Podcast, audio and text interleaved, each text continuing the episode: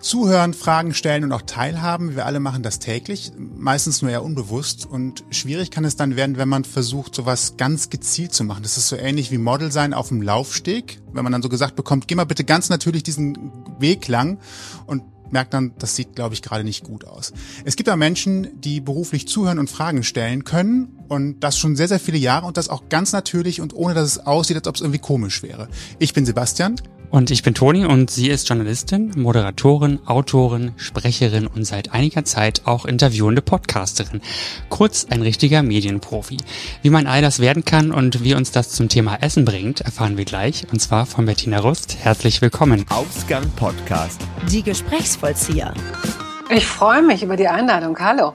Wir danken fürs Kommen tatsächlich. Also wie immer virtuell in diesen äh, komischen Zeiten, aber das ist sicherlich auch irgendwann wieder normal. Dann haben wir alle normale Interviews wieder vis-à-vis mit anderen Menschen. Das macht, glaube ich, auch, auch mehr Spaß. Wie fühlt sich das jetzt gerade für dich an? Jetzt bist du mal die Interviewte oder diejenige, die quasi so ein bisschen ausgefragt wird. Hast du da schon so irgendwie das Gefühl? Hast du ein anderes Gefühl, als wenn du die Fragestellerin bist? Ehrlich gesagt, ein anderes Gefühl ist es schon, aber ich bin das auch gewohnt. Ich bin, wie ihr schon gesagt habt, ja auch ein alter Hase, was jetzt gar nicht so borniert klingen soll, aber ich bin jetzt seit, ich weiß nicht, 28 Jahren äh, mehr oder weniger in dieser Medienbranche, in dieser Suppe, in diesem komischen Aquarium und bin auch häufig schon interviewt worden, auch gerade früher, als ich mehr Fernsehen gemacht habe. Also insofern, ich finde das schön, weil ich mich so gar nicht vorbereiten muss. Ich kann mich völlig überantworten. So, ich höre, was ihr mich fragt und dann kann ich irgendwas sagen. Toll. Du hast ja aus dem äh, journalistischen Bereich auch so ein Segment rausgesucht, wo man das auch tatsächlich so machen kann. Also wenn ich jetzt so ein Kanzlerinterview mache, wo ich knallhart irgendwelche Politikfragen abhake, da muss ich mich wahrscheinlich auch sehr, sehr viel intensiv vorbereiten, weil ich da sehr faktisch arbeite. Du bist ja eher auch so mit Menschen unterwegs. Also das heißt in so Miteinandergesprächen, wo es so eher menschelt. Kanzler sind keine Menschen. Ist doch, das schon. Aber, wenn man doch, aber ist nicht so, wenn man, wenn man ein Interview macht mit einem Politiker, dass es dann meistens eher so um auch das Politische geht? Ja. Also geht es bestimmt und das ist auch mit, mit Absicht ein Segment, das ich mir sicherlich nicht ausgesucht habe und das ich auch nicht beackern könnte und auch nicht wollte. Vielleicht könnte man es, aber ich hätte keinen Spaß. Ich habe irgendwann mal gemerkt, dass für mich der Schlüssel in allem immer Humor ist. Immer. Es ist egal, mit wem ich spreche und worüber ich spreche. Es ist ja nicht immer nur so Halligalli. Aber ich, ich muss das Gefühl haben, dass man immer da irgendwie auch noch so einen Fuß in die Tür kriegt, wo es funny ist, wo man gemeinsam lacht. Und deswegen sind die schwierigsten Interviews nicht die, die thematisch so schwierig sind, weil zu fragen, äh, können Sie mir das mal erklären oder das verstehe ich immer noch nicht oder so, das ist nicht schlimm. Also diese Hürde zu nehmen, die ist ganz leicht. Da würde ich mich im Gegenteil häufiger freuen, das mal zu hören bei Leuten, die ein bestimmtes Wissen so als gesetzt hinnehmen und vielleicht außer Acht lassen, dass es da Zuhörerinnen und Zuhörer gibt, die die das nicht wissen. Aber äh, in dem Moment, wo man mit jemandem kommuniziert, der eine, einen ganz anderen Humor hat oder sehr viel weniger, da wird's schwierig. Das ist, als würde man asynchron zu zwei verschiedenen Songs tanzen. Ja, da kann man eine Zeit lang, kann man versuchen, einen gemeinsamen Takt zu finden, aber eigentlich ist das, boah, das ist echt eine schwere Geburt dann. Hast du in der Vergangenheit tatsächlich schon öfter solche Momente mal gehabt? Weil ich habe immer auch Angst, man weiß manchmal nicht, mit wem man spricht in so eine Situation zu kommen und dann kommen vielleicht einsilbige Antworten oder man merkt so ein, eine Art von Desinteresse oder vielleicht hat man jemanden auch unbewusst auf den Schlips getreten und wollte das gar nicht und dann wird's auf einmal komisch. Hast du solche Situationen schon mal gehabt? Weil man hört bei dir natürlich gerade sonntags, wenn man dich auf Radio 1 hört, immer so schöne Sendungen, die halt so perfekt Nein, nein, nein, nein, nein, nein, perfekt, wenn ich dich da unterbrechen darf. Äh, die sind nicht perfekt und es gibt Sendungen, die mir auch gar nicht gelingen. Und interessanterweise gibt es keine sichere Formel, anhand derer ich das festmachen könnte. Also wenn ich zum Beispiel jemanden kenne, ich kenne, um das vielleicht zu erklären, ich habe äh, zwei Podcasts. Die eine, den einen mache ich als Podcast 15 Jahre, als Radiosendung 20 Jahre. Heißt Hörbar Rust, zweistündiges Interview. Die Gäste, prominente Gäste bringen acht Songs aus ihrem Leben mit und erzählen dann, wofür die stehen. Und parallel dazu ähm, porträtiere ich sie. Also das ist dann schon eine Art von von Vorbereitung, so wie du sie jetzt eben dem Kanzler oder Politiker-Interview auch zugesprochen hast, das hat schon eine große Ähnlichkeit für mich. So gehe ich ran. Ich will einmal diesen ganzen Fleißkram haben, einmal alles mir über die Person erarbeiten und dann kann ich loslassen und gucken, wie mich die Situation, wie die Chemie zwischen uns ist. So. Und dann ist es oft so, dass ich die Leute kenne. Das kann von Vorteil sein oder von Nachteil. Wenn ich zum Beispiel Annette Frier, das ist ein gutes Beispiel dafür, ist eine Freundin von mir. Wir haben beide einen sehr ähnlichen Humor und wir haben einfach schon so viele Interviews gemeinsam gemacht, dass ich das sagen kann, dass ich weiß, äh, wer mit auf dieses Floß springen will, der ist herzlich willkommen. Aber wer es nicht in den ersten 15 Minuten schafft, der wird wahrscheinlich sagen, oh Gott, ich halte das nicht aus, weil wir die Stromschnellen heruntergurken und gackern und Tränen lachen und mal, manchmal hört man 30 Sekunden gar nichts, weil wir beide so lachen. Und das kann natürlich für diejenigen, die das gut finden und die da mitwollen, super sein. Aber das kann für diejenigen, die dann mehr erfahren wollen oder die das ein bisschen ernster oder journalistischer oder wie auch immer, die nervt das dann, die halten das dann nicht aus. Und das sind natürlich Ausnahmefälle, aber manchmal sind dann interessanterweise die Sendungen besser, also besser im Sinne von hm, positives Feedback, bei denen ich mir die Gesprächspartnerin oder Partner erst so ein bisschen erobern muss wenn man nicht gleich schon so miteinander losmarschiert, sondern erstmal so umeinander kreist und sich warm massiert. Und was ist da so sein Rezept für? Also hast du ein Rezept für sowas, jemanden so ein bisschen zu knacken, so eine Schale zu knacken, wenn du merkst, da ist was, oder gibt es das nicht? Vielleicht gibt es das. Ich habe ein Rezept habe ich nicht, aber ich habe Rezeptoren. Und das ist das Gute, weil ich ja meistens den Menschen auch gegenüber sitze. Das ist sicherlich einfacher dann in einem Raum. Also eine, mm, das habe ich jetzt zweimal gemacht, als Corona losging, dass ich eine Live-Hörbar hatte als Schalte und einmal mit jemandem, den ich bis dato nicht kannte. Ich war dem zwar sympathisch und der mir auch, aber ich merkte, er ist ein bisschen scheu. Ich konnte das nicht auffangen. Ich sah ihn nur so ein bisschen verpixelt auf dem Monitor. Ich habe versucht, ihm so ein, so ein paar Teppiche auszurollen, aber die gingen nicht durch die Leitung und so ähm, schnipselte man so umeinander rum und es war eher so, als wenn der Buffer nicht so richtig geladen hat, ne? So immer auf den Inhalt bezogen irgendwie. ja. Und stresst dich sowas auch dann? Oder kannst du da gelassen mit umgehen? Ja. oh nein. Ich weiß nicht, ob du uns noch hörst, aber hier ist gerade alles ausgegangen. ja, Entschuldigung. Ach. Guck mal. Oh. Ja. Also jetzt, ja, da. wir hören dich schon mal wieder. Jetzt gerade seid ihr super scharf, super klar, super synchron. Ich mach nichts. Wir bewegen uns einfach auf möglichst wenig, okay. dann muss, dann muss das Bild nicht so viel übertragen. Okay. hier, hier stehen bleiben. Ist auch gut für den Rücken, mal eine eindeutige Position gut. zu finden. Stimmt. So. Ich glaube, die letzte Antwort war, ob mich das nicht nervös macht und ich genau. sage dann, ich glaube, dazu äh, ist jetzt wieder, ich laufe jetzt wieder Gefahr, dass es ein bisschen komisch klingt, aber dazu habe ich einfach zu viele Interviews schon gegeben und gut gemacht und schlecht gemacht und Mittel. Also äh, das, das ist nie eine, es gibt nie eine Garantie dafür. Es kann sein, dass man nicht gut drauf ist miteinander und selbst die Sendung schlecht findet oder den Podcast und äh, die Zuhörerinnen und Zuhörer aber ganz berauscht sind und umgekehrt. Wie ist das denn bei euch? Ihr habt ja nun auch schon wirklich viel, ihr seid ja nun schon Routiniers. Ich habe gerade tatsächlich nochmal so ein bisschen das Revue passieren lassen. Es gibt ja manchmal das Gefühl, was man während der Aufzeichnung hat. Und das kann sowohl überschwinglich fröhlich und gut sein, sagt, das war das Geilste, was ich gemacht habe und hört sich hinterher an und stellt fest, irgendwie, jetzt wo ich so höre, habe ich einen ganz anderen Eindruck als in der mhm. Situation, wo ich es gemacht habe, aber auch umgekehrt. Und das hast du ja auch schon gesagt, wenn man sich das ein bisschen erarbeiten muss oder so am Anfang das Gefühl hat, es kommt nicht so richtig in Fahrt und auf einmal geht das so, wird so ein Selbstläufer wo man aber trotzdem mit dem Gefühl rausgeht, aufgrund der ersten Minuten, ah, ich weiß nicht, ob das geklappt hat, und dann beim Anhören feststellt, krass, das war eigentlich super schön. Ähm, ich höre mir das nie an. Gott sei Dank muss ich das nicht. Weder für die Hörbar noch für den zweiten Podcast, den ich mache, Toast Hawaii. Das kann ich in, in andere Hände geben und mache es auch, weil ich selbst das ungern schneiden würde oder mir nochmal anhören würde. Bist du zu kritisch dir gegenüber oder? Ja. Ja. Ja, und äh, außerdem sind die Gedanken dann einfach schon mal raus. Also das ist ähm, ich weiß zwar, dass, dass Leute, die fürs Radio arbeiten, mit sogenannten Airchecks, so nannte man das jedenfalls früher, trainiert werden. Also das bedeutet, man kriegt einen Coach an die Seite oder, oder einen Chef oder eine Chefin, Und dann muss man sich all das, was mit offenem Mikro gesagt wurde, gnadenlos anhören. Und dann sagen die, ja, wie findest du das selbst? Und findest du nicht, dass du die, das ist keine komische Frage, die du da gestellt hast, da kann man ja gar nicht, das ist eine geschlossene Frage. Und dann schämt man sich in Grund und Boden und sagt sich, ich gehe nie wieder da raus. Ja, ist ja so. Ja, ich, äh, ich verstehe, was du meinst. Ja, jedes Wort wird dann nochmal auf die Goldwaage gelegt und dann gibt's jemanden, der vielleicht eine ganz bestimmte Art einfach grundsätzlich nicht mag oh, und das einen dann ja, persönlich anlastet. Ja. Ja. Aber sag mal, interessiert denn das eure? Habt ihr so Hörerinnen und Hörer, die sich tatsächlich für so Interviews und wie sie gemacht werden interessieren? Das finde ich ja interessant. Das ist eine sehr gute Frage. Die Frage müssten wir gleich weitergeben wir. an die Runde.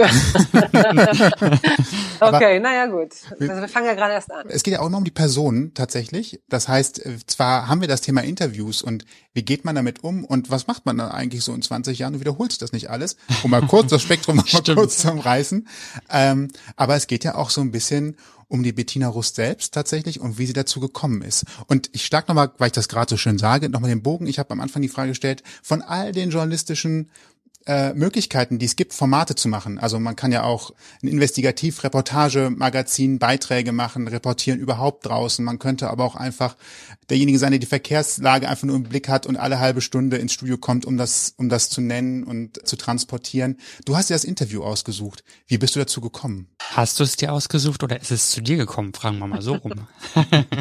ja, offenbar scheint das so gewesen zu sein. Ich äh, hatte kein Ziel ich wollte nicht Interviewerin werden. Mein Werdegang in Anführungsstrichen ist der, dass ich in Hannover, ich bin gebürtige Hannoveranerin, ich habe mein Studium fünf Semester durchgezogen, aber in Wirklichkeit nur eins und habe parallel dazu Zigarettenpromotion gemacht. Es waren die 90er, es war wild und schön.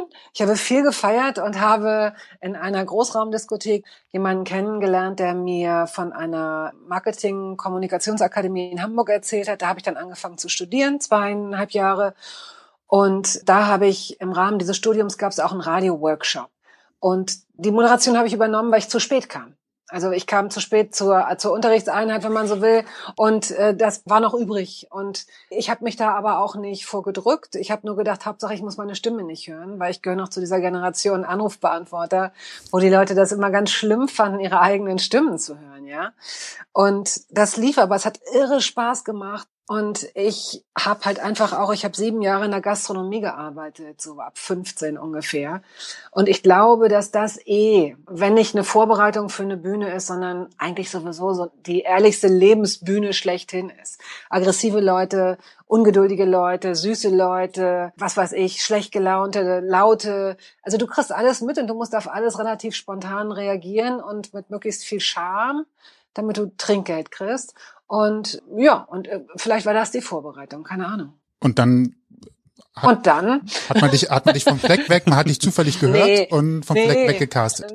Nein, das war wie war das denn? Ich habe dann ich habe dann beschlossen unbedingt äh, diesem Gefühl nachzugehen, ist denn das dieses Radio Workshop Gefühl, ist das dann im echten Leben dann auch reizvoll für mich? Und dann habe ich ich hatte in Hamburg aber keine Kontakte zu, zu Medienhäusern und habe dann zwei, dreimal dahingeschrieben und kriegte dann keine Antwort oder nur sowas vorgefertigtes. Und dann war ich einmal so sauer, dass ich da angerufen habe und wollte mich eigentlich nur beschweren, dass sie sich nicht mal die Zeit nehmen, ähm, ähm, Briefe individuell zu beantworten. Und da hatte ich zufällig den Chefredakteur dran, wie es so ist manchmal im Leben. Und dem gefiel, dass ich mich so aufregte, weil ich sagte, mein Gott, ich möchte einmal durchgeführt werden durch so einen Sender. Ich will mir mal sehen, wie das so und mehr möchte ich ja gar nicht. So, der lud mich ein ähm, und sagte, Sie haben Glück, hier ist gerade jemand krank geworden, haben Sie, dann müssen Sie aber morgen oder übermorgen anfangen mit dem Praktikum. Und das habe ich dann auch gemacht. Und da half mir dann wiederum eine gewisse Naivität oder auch ein, ein Nichtwissen, denn ich wurde losgeschickt, um O-Töne zu holen. Ich, ich setze jetzt mal voraus, dass das jeder oder jede kennt. Eine große Sitzung, die Leute haben ihre Themen und die Praktikantinnen und Praktikanten, wenn sie nicht Kaffee kochen müssen oder irgendwas aufräumen müssen, mussten dann damals mit so einem Kassettenrekorder mit so einem Aufnahmegerät los und irgendwelche O-Töne, irgendwelche Leute interviewen, vielleicht für die Nachrichten, meistens aber für die Tonne. Und ich bin ja losgeschickt worden, also dachte ich, als ich dann zurückkam, dass der einen Beitrag von mir haben will. Und dann habe ich einen Text geschrieben und habe mich in das äh, Studio gesetzt und dann habe ich das geschnitten und dann habe ich das, es war nämlich sehr einfach, das ging noch mit so Bändern und so. Und dann habe ich äh, dem am nächsten Tag diesen Beitrag auf den Tisch gelegt und hat gesagt, was ist das? Und ich habe gesagt, Das ist von gestern, von dem Cocktailshaker-Wettbewerb. Er hat gesagt, von was? Ja, der Jim Beam Cocktailshaker-Wettbewerb. Äh, also, und, und was ist das? Ja, das ist der Beitrag. Aha. Und wie lang ist der? Ja, neun Minuten. Also neun Minuten, neun Minuten. Das ist, als wenn ich einen Film drehe und der Verleih sagt, ja, wie lange ist denn? Ich würde sagen vier Tage. Ich würde sagen vier Tage. Wer soll sich das denn bitte angucken? Ja. So und dann hat, dann musste so lachen, aber er wollte mich auch nicht irgendwie so auflaufen lassen. Hat gesagt, pass auf, ich verspreche dir, deine Stimme ist on air gut. Schneid das mal auf anderthalb Minuten und wenn du das schaffst, dann äh, verspreche ich dir, wenn wir mal irgendwann wirklich eng sind, dann und, und uns fehlt ein Thema, dann strahlen wir das aus. So und das ist auch passiert. Und ich bin vor Stolz geplatzt aus, auf der Hohe Luftchaussee in Hamburg. Und ähm, als es ausgestrahlt wurde, stand ich im Stau. Es war schrecklich. und dann kriegte ich ein Praktikum angeboten und ein Volontariat. Und dann habe ich durch einen Zufall jemanden kennengelernt, der sagte, Mensch, deine Sendung, die du machst, eine Radiosendung hatte ich inzwischen, eine wöchentliche, die gefällt mir gut. Ach, ich bin irgendwie bei Premiere dann gecastet worden. Roger Willemsen hatte gerade aufgehört und die suchten neue Leute und plötzlich hatte ich eine Plötzlich hatte ich eine eigene Sendung. Also das erste Call-in-Format. Ja, ihr nickt so wissend. Das ist äh, für, für viele, die vielleicht unter 30 sind, das war damals wirklich so der letzte Schrei, dass plötzlich da Moderatorinnen und Moderatoren in einem Studio saßen und von außen riefen Leute an, entweder zu bestimmten Themen oder aber so random. Und ich hatte nun zufällig die erste dieser Sendungen. Es gab die vorher nicht. Und so fing ich an mit Fernsehen. So kam das irgendwie. So kam eins nach dem anderen. Das war in der Rückschau wirkt das alles immer sehr schlüssig, aber wenn man drin steckt, ist das ein, sehr lustiges, holpriges Leben gewesen bis jetzt. Klingt aber doch eigentlich sehr bewegt und vor allem gar nicht langweilig. ja, nein, nein, habe ich auch nicht gesagt. Es ist kein langweiliges Leben. Nein. Äh, ich weiß, aber es ist so, ich stelle mir das gerade eigentlich ganz lustig und spannend vor, wenn man sowas jetzt über den Weg guckt und dann landet man irgendwann wieder beim Radio und macht das dann einfach weiter und da sind wir bei einem, bei einem Thema, die, was, was viele nicht wissen, wenn man normalerweise so Gesichter sieht, dann denkt man immer, wir hatten das bei der Tagesschau auch, da denkt man immer, die Leute sind fest angestellt, die kriegen dann festes Gehalt, sind immer da und äh, machen dann einfach ihren Job. Die sind ja schon immer da. Verdienen sehr viel Geld für 20 Minuten Arbeit. genau. Bei der Tagesschau denkt man das ja vor allen Dingen, äh, weil die Leute einfach bekannt sind. Und jetzt, äh, nachdem wir bekannte Persönlichkeiten aufgehört haben, hat man gehört, die sind alle überwiegend frei angestellt. Das heißt, die müssen halt sich immer auch mit Gespräche führen, gucken, wie lange wird man noch weiter diesen Job machen können und ähnliches. Du bist ja auch frei tätig. Machst du dir manchmal Gedanken darüber, wie das gerade so läuft? Apropos läuft, ich sehe dich nicht mehr. So kritisch war die Frage ah. doch gar nicht. So kritisch ah. war die Frage doch gar nicht. Tagesschau. Tagesschau, ja, ja, ich weiß selbst. Ich habe eine Freundin, die, ähm, von der weiß ich wie, wie wenig die verdienen da. Ähm, da schaltet Frau Rust direkt ab bei dieser Frage. okay, aber ich, ich, ich habe deine Frage nur zur Hälfte mitbekommen. Ich glaube tatsächlich, dass äh, wir versuchen jetzt mal, dass ob die Verbindung da drüben nicht besser ist. Äh, wenn nicht, dann komme ich, kehre ich einfach wieder. Das ist ja kein Ding. So, dann mache ich einmal das Fenster vielleicht zu. Zwitschi, zwitschi. Gut. Ja. Ich bin ähm, bereit. Freie Mitarbeiterschaft war eigentlich letztendlich die Aussage. Ich weiß, dass gerade bei privaten Medien auch nochmal, äh, also man, man spricht über die Tagesschau vielleicht tatsächlich an der Stelle, dass man da äh, nicht das verdient, was jetzt alle denken. Ähm, aber grundsätzlich haben freie Mitarbeiter immer das Thema, wie, wie geht's mit mir, mit mir weiter? So eine gewisse Unsicherheit, das Unsicherheitsgefühl, ja. was Selbstständige ja. einfach grundsätzlich haben. Das darf man auch nicht vergessen. Freie Mitarbeiter sein heißt selbstständig sein und da muss man halt gucken, wie die Aufträge laufen. Wie ist das, ist das bei dir? Hast du manchmal so ein bisschen, spürst du den Druck, nach Aufträgen zu gucken oder weißt du halt, das läuft so? Wie lebst du damit, frei zu arbeiten?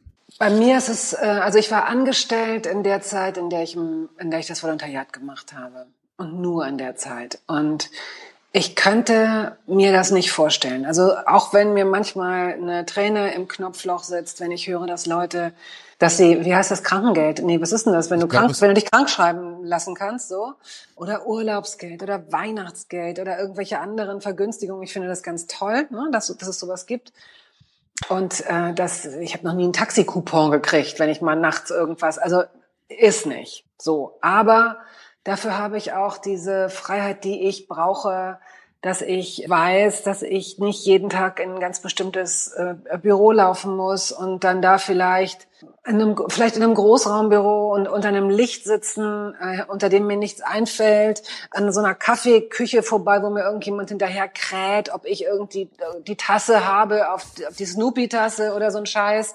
Da kriege ich schon, da würde ich schon ausflippen, ja. Also und ich weiß natürlich, ich skizziere, ich nehme hier das billigstes Klischee eines Angestelltseins, ist schon klar, aber ich brauche ich brauche so eine freie Zeiteinteilung. Ich ganz unbedingt. Und dafür nehme ich in Kauf, dass es zwischendurch auch mal Unsicherheiten gibt, über die ich mich in meinem Leben bislang gar nicht so beklagen kann. Also rückblickend habe ich sehr viele Chancen bekommen. Ich habe wenig kämpfen müssen. Ich habe nie akquirieren müssen. Ich habe immer Angebote bekommen und war aber auch fleißig also ich bin auch jemand, der viel arbeitet und gerne arbeitet. Ich trenne das auch nicht. Ich vergesse auch, dass Ferien sind. Ich vergesse auch manchmal, dass Wochenende ist. Ich habe keine Kinder. Vielleicht liegt es auch daran. Ja, sicher liegt es auch daran. Sonst würde man wissen, dass Ferien sind. Ähm, äh, ich will damit nur sagen, ich will mich jetzt nicht aufspielen als, als Arbeitsbiene, aber ähm, weil mir meine Arbeit auch Spaß macht, trenne ich das nicht. Ja, es gibt ja unglaublich viele Leute, die da so einen Cut machen und die das auch brauchen. Und äh, ich kann das rein intellektuell auch akzeptieren. Für mich wäre das nichts. Und deswegen macht es mir auch gar nichts aus, wenn ich an einem Sonntag mal sitze und nach dem Flohmarkt irgendwie dann irgendwas lese oder irgendwas schreibe oder irgendwas raussuche oder recherchiere oder so, weil ich diese Arbeit mag. Nicht immer gleichermaßen, aber äh, unterm Strich sind wir ein gutes Paar. Und insofern jetzt in der letzten Zeit ist es so durch, durch Corona natürlich auch, äh, ich war gut in so einer Sprecherszene vernetzt vor einigen Jahren. Dann kriegte ich eine neue Fernsehshow. Ähm, die habe ich, und für die habe ich, habe ich mich da so rausgezogen. Und das ärgert mich ein bisschen, weil ich gern als Sprecherin auch noch gearbeitet habe, so für so Sachen, wo man jetzt inhaltlich nicht ver verantwortlich ist, so Image-Texte, was auch immer so. Und äh, das werde ich so, denke ich mal, in der zweiten Hälfte dieses Jahres mal wieder so ein bisschen, da werde ich mich mal wieder so ein bisschen rauswagen und mal gucken, was da so ist. Weil durch Radio das ist eine, meine Sendung ist verhältnismäßig erfolgreich, die gibt's eben auch schon lange, aber das wird so so schlecht bezahlt, dass ich mich, also davon könnte ich nicht leben, obwohl es vier Ausgaben pro Monat gibt.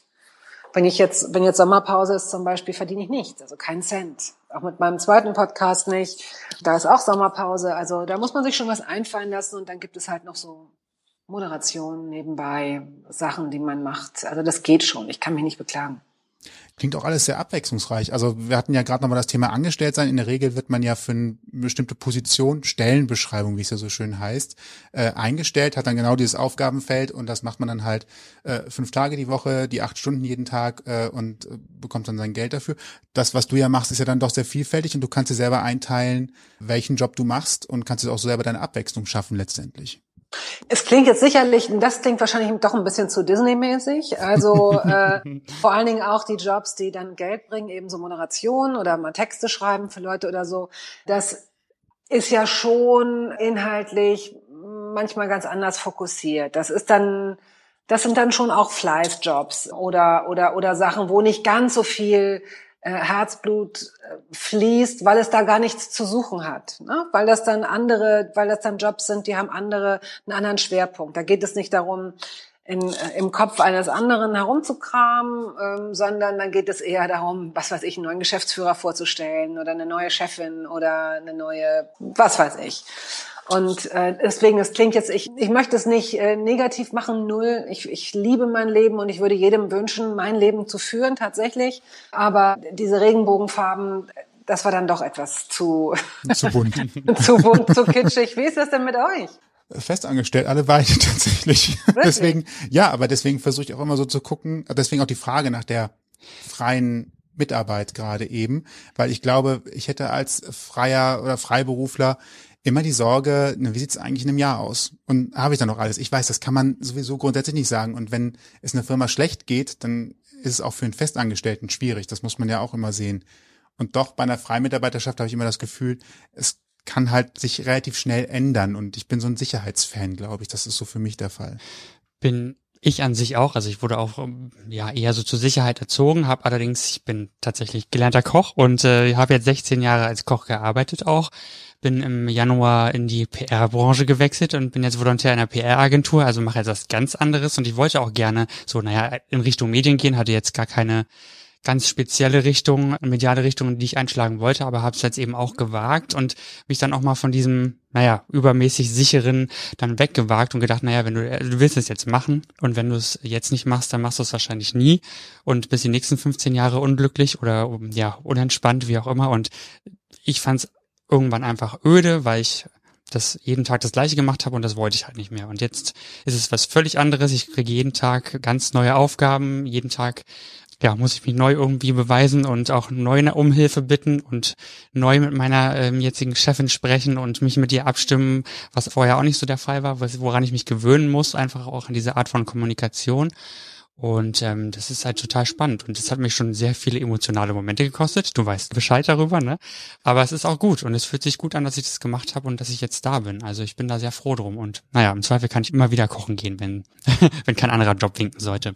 Ne? Wissen das eure Leute eigentlich? Also kennen die eure Geschichten?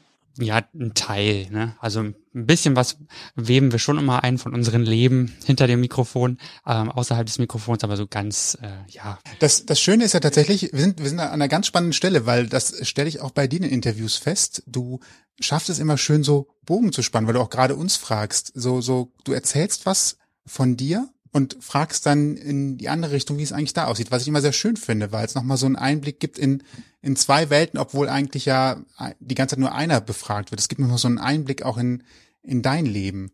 Naja, also erstens hat das ganz schön lange gedauert. ich habe jetzt, glaube ich, zwei fünfstündige Monologe abgelegt. und außerdem ist es ja das, was ein Gespräch ausmacht. Abgesehen vom Geben und Nehmen. Also jetzt nicht nur so dieses äh, rein rechnerische und taktische, sondern auch eine Art von Interesse. Also ihr werdet von mir ja auch ganz andere Antworten kriegen, wenn ich euch ein bisschen besser kenne. Ne? Also dann geht man wie bei so einem bei so einem Videogame, bei war das damals Pac-Man, ich weiß nicht, das gab glaube ich 32 Level oder so und äh, dann geht man einfach gemeinsam höher und das ist das ist gut. Das steht auf jeden Fall für eine wachsende Qualität innerhalb eines und Intimität innerhalb eines Gesprächs. Das wisst ihr ja auch.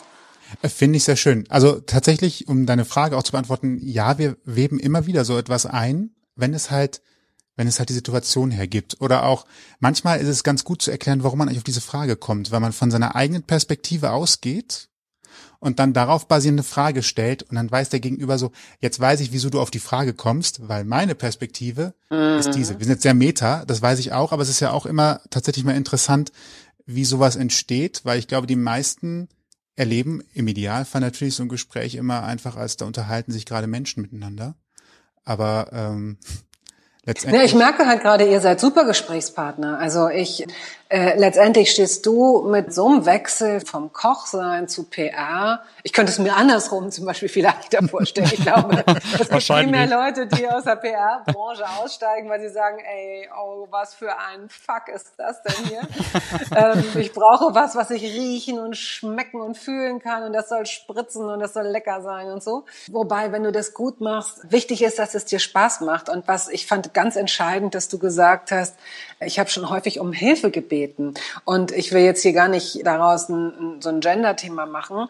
Aber mal abgesehen davon, dass Menschen das viel zu selten tun und dann auch noch viel zu selten zugeben, äh, sprechen Männer extrem selten darüber, dass sie das tun. Und deswegen hast du wirklich meine volle Anerkennung und äh, großen Applaus, einen inneren, dass du das machst. Denn sowas zu sagen und sowas auch in so einem Podcast zu machen, hat auch eine, eine Vorbildfunktion. Das ist wirklich so. Und wenn es von 100 Leuten nur zwei sind, die das Gefühl haben, ja, er hat gesagt, dass er bei seiner Chefin, auch noch eine Frau, um Hilfe bittet und trotzdem klang es irgendwie cool. Ja gut, dann kann es so schlimm nicht sein. Mache ich auch. Ist gut, sowas.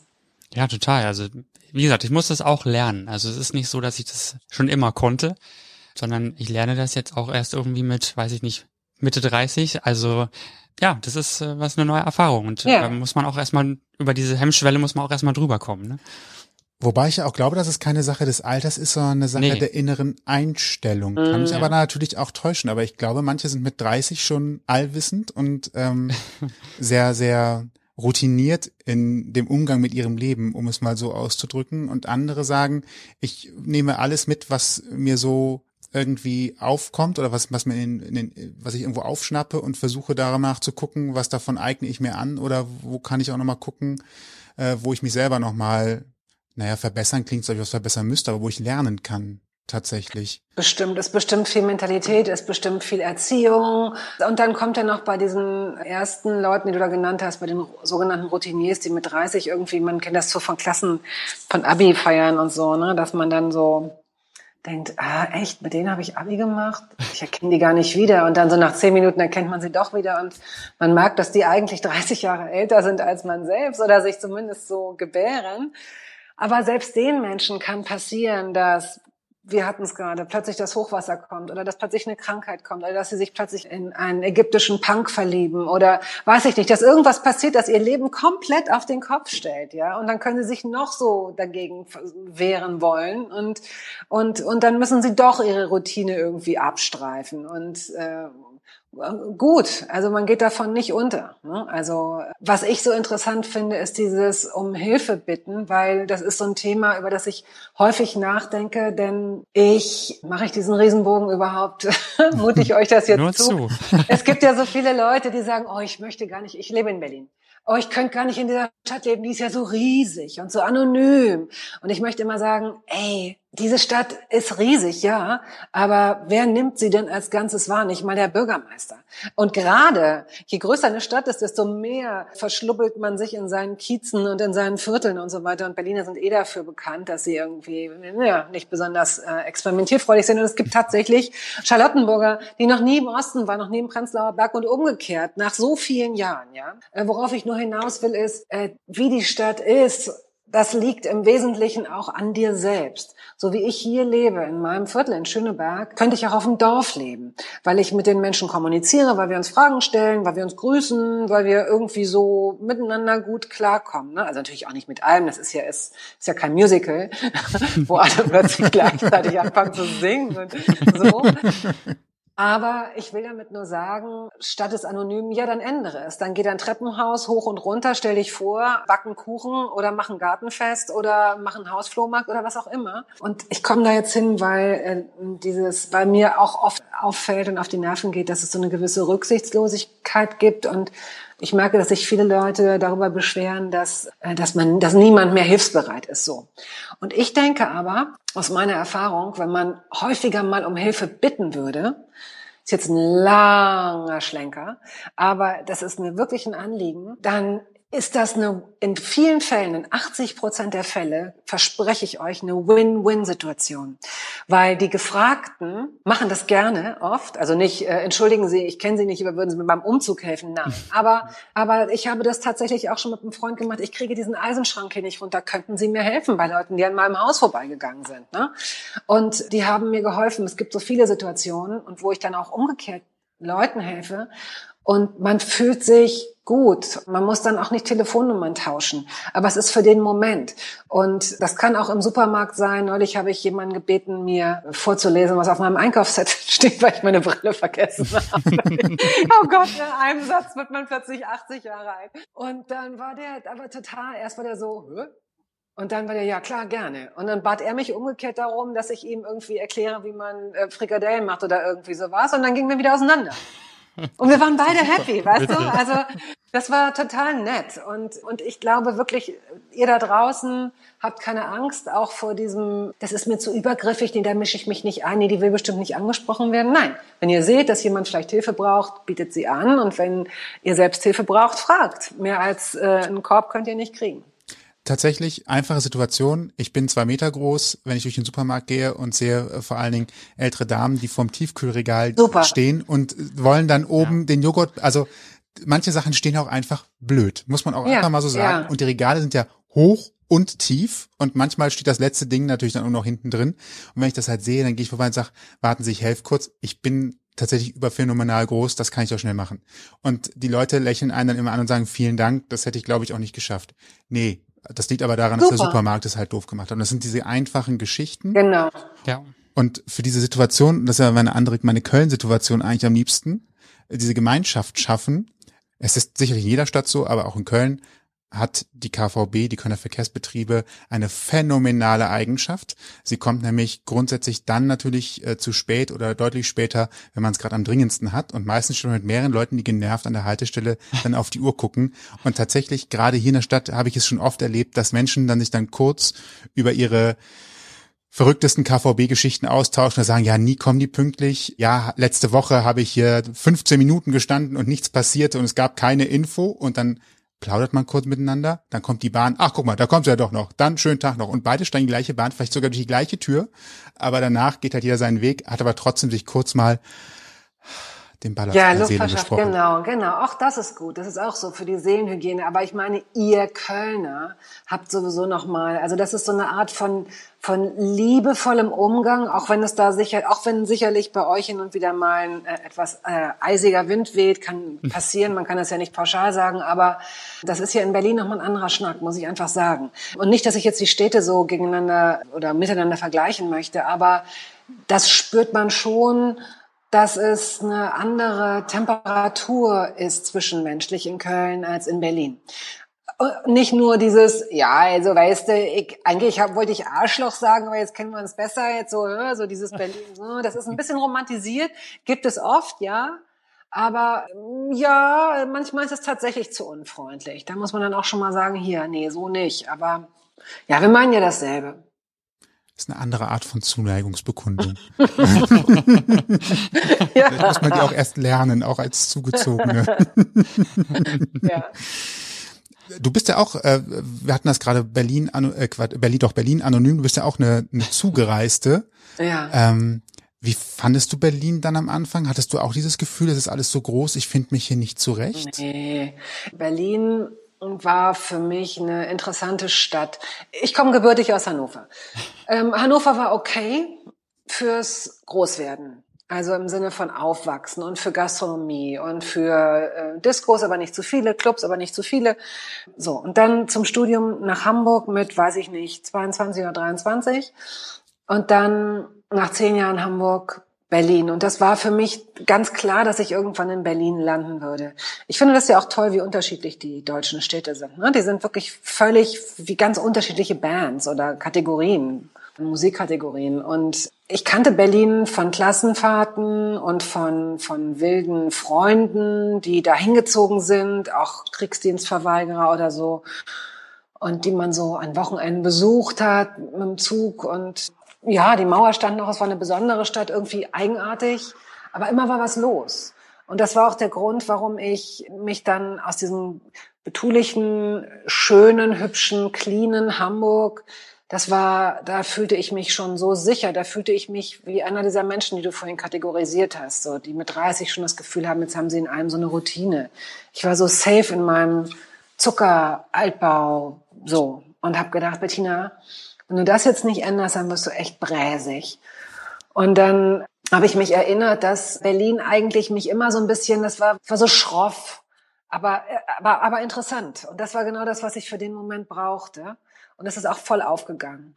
Ich habe dann, ey, ihr müsst euch vorstellen, als ich hierher gezogen bin, 98, da waren die Zeitungen am Wochenende so schwer. Und die waren deswegen so schwer, weil der Wohnungsmarkt so dick war. Und ich aus Hamburg, wo es halt immer schon sehr, sehr teuer war zu leben, habe dann halt so, oh hier, 220 Quadratmeter für 850 Mark, wo dann Freunde gesagt haben, nee, nee, nicht in Moabit, da findest du was Besseres, warte, warte, so. Also, ihr müsst, das müsst ihr euch vorstellen, ja. Hier konnte man Paläste einen Apfel und Ei mieten, das war so irre. Und ich habe diese Stadt gemocht und ich habe gemerkt, das, was ich mir darunter vorgestellt habe, das ist aufgegangen, ja. Aber so verknallt habe ich mich erst nach, nach zehn Jahren komischerweise. Da habe ich dann Berlin total gefeiert und, ähm, und fand, fand das wirklich gut und habe diese Stadt auch gegen jede Kritik verteidigt. Und jetzt inzwischen ist es so nach 23 Jahren wie eine Beziehung, bei der man weiß, warum man noch zusammen ist. Aber ich habe das auch mal in einem anderen Interview gesagt, man hat halt nicht mehr so oft Sex. Das ist einfach so. Man weiß, was man aneinander hat. So. Wie oft bist du schon äh, umgezogen innerhalb Berlins? Oh, das darf ich gar nicht sagen. Einmal. Und wow. auch nur Wow. 500 Meter. Ja, ja, ja. Das ist es. Ich im Grunde so eine Doku über mich machen. So was gibt es gar nicht, solche Geschichten. Weil normalerweise ziehen Leute hundertmal um. Nee, Ich bin gleich hier in Schöneberg äh, gelandet in einer Wohnung. Zur Untermiete zwar, aber da habe ich dann sehr, sehr, sehr, sehr lange gewohnt, 17 Jahre. Und dann bin ich vor, ja, vor fünf Jahren in diese Wohnung hier gezogen. Ich wollte unbedingt in meinem Kiez bleiben. Das, was ich vorhin erwähnt habe, es ist wie so ein Dorf. Und da ich keine Familie habe, ist das für mich eine, das ist die Art von fester Struktur, die mir gefällt und die ich vielleicht auch brauche. Ja, Freunde, enge Freunde leben hier, einen Steinwurf entfernt. Ich mag das. Und wie hat sich dein Kiez in den letzten 23 Jahren verändert? Wie hast du das wahrgenommen? Mm, Es gibt hier in Schöneberg Gott sei Dank auch, ja, es gibt auch Gentrifizierung, aber es gibt noch sehr viele alte Leute, die hier wohnen. Es gibt sehr viele Nationalitäten. Es gibt viele Sozialbauten noch. Ich, ich persönlich bin kein Fan, was auch immer für Assoziationsketten jetzt aufklackern wie am Domino Day. Ich bin kein Freund der, äh, wie heißen sie denn, Shisha-Lounges. Ähm, weil, also da hatten wir plötzlich irgendwie auf, auf engstem Raum drei. Und das waren einfach, da waren bestimmt auch super nette Typen, die, die nachmittags ihre äh, Medizinbücher auswendig gelernt haben, was weiß ich, was die natürlich nicht, aber ähm, aber da waren eben auch echt äh, unangenehme Typen plötzlich, die mit äh, hochgetunten Autos den ganzen Tag auf und ab fuhren und äh, ihre dicken Eier auf den Tisch legten und laut waren und sehr agro waren und das hat mir nicht gefallen. Ja, also das, das hat mich genervt. Plötzlich habe ich gedacht, ich müsste meinen Kiez verlassen, weil ich keinen Bock auf diese äh, Konfrontation hatte und weil ich auch keinen Bock hatte, einen Bogen zu machen und bestimmte Wege nicht mehr zu gehen, nur äh, um dem aus dem Weg zu gehen. Und Gott sei Dank hat sich durch, muss ich leider sagen, durch Corona sind zwei von denen jetzt ähm, wieder zu. Ähm, und mal sehen, wie das wird. Ansonsten kann ich keine sehr große Veränderung feststellen. Also ähm, das ist aber auch gut.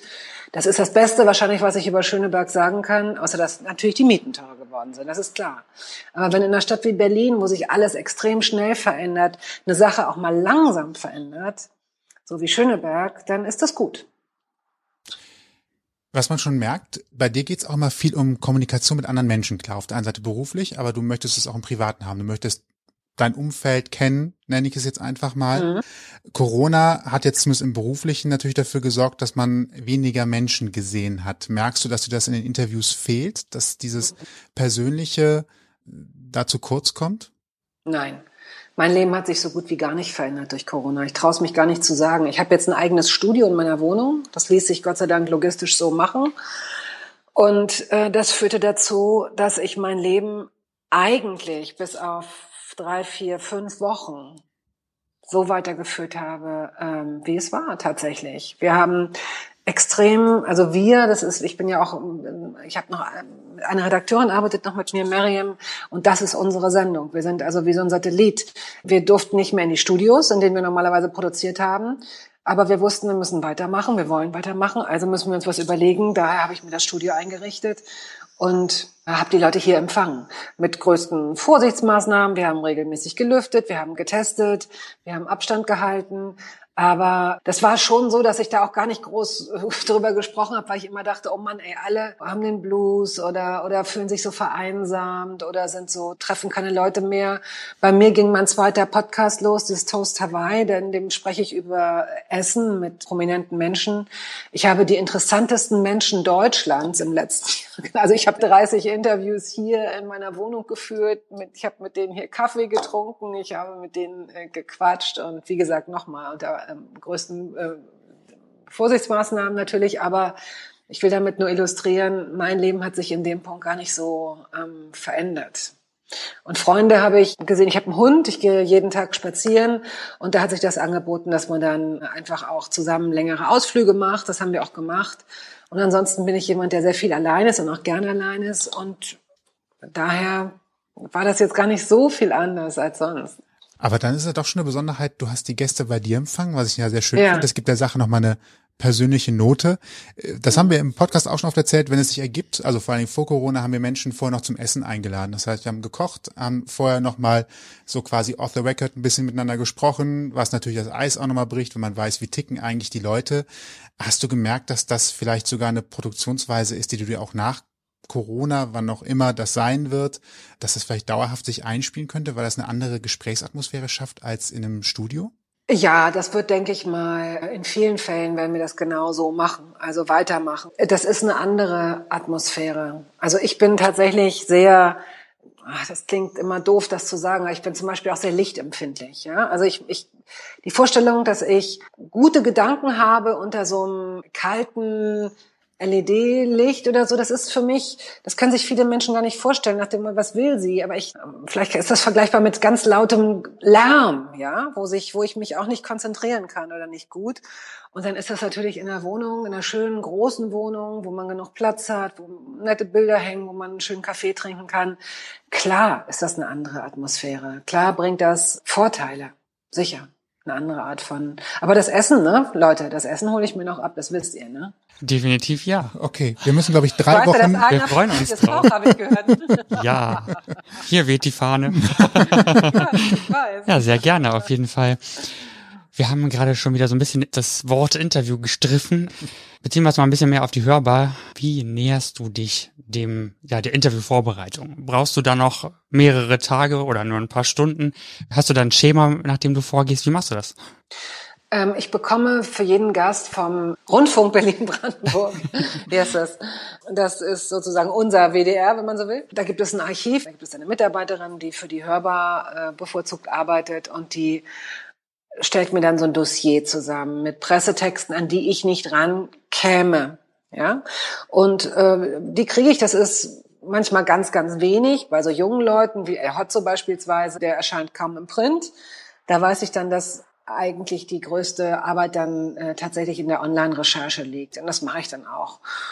Aber das ist ein gutes Beispiel. Die Generation El Hotzo die geben wenig Interviews. Die lernt man kennen über ihre Arbeit. Und insofern ist das dann zeitlich gar nicht mehr so ein riesengroßer Aufwand, sondern eher so sich Gedanken darüber machen, was ist das für ein Mensch? Wie kann man sich dem annähern? Was gefällt dem? Worüber lacht der?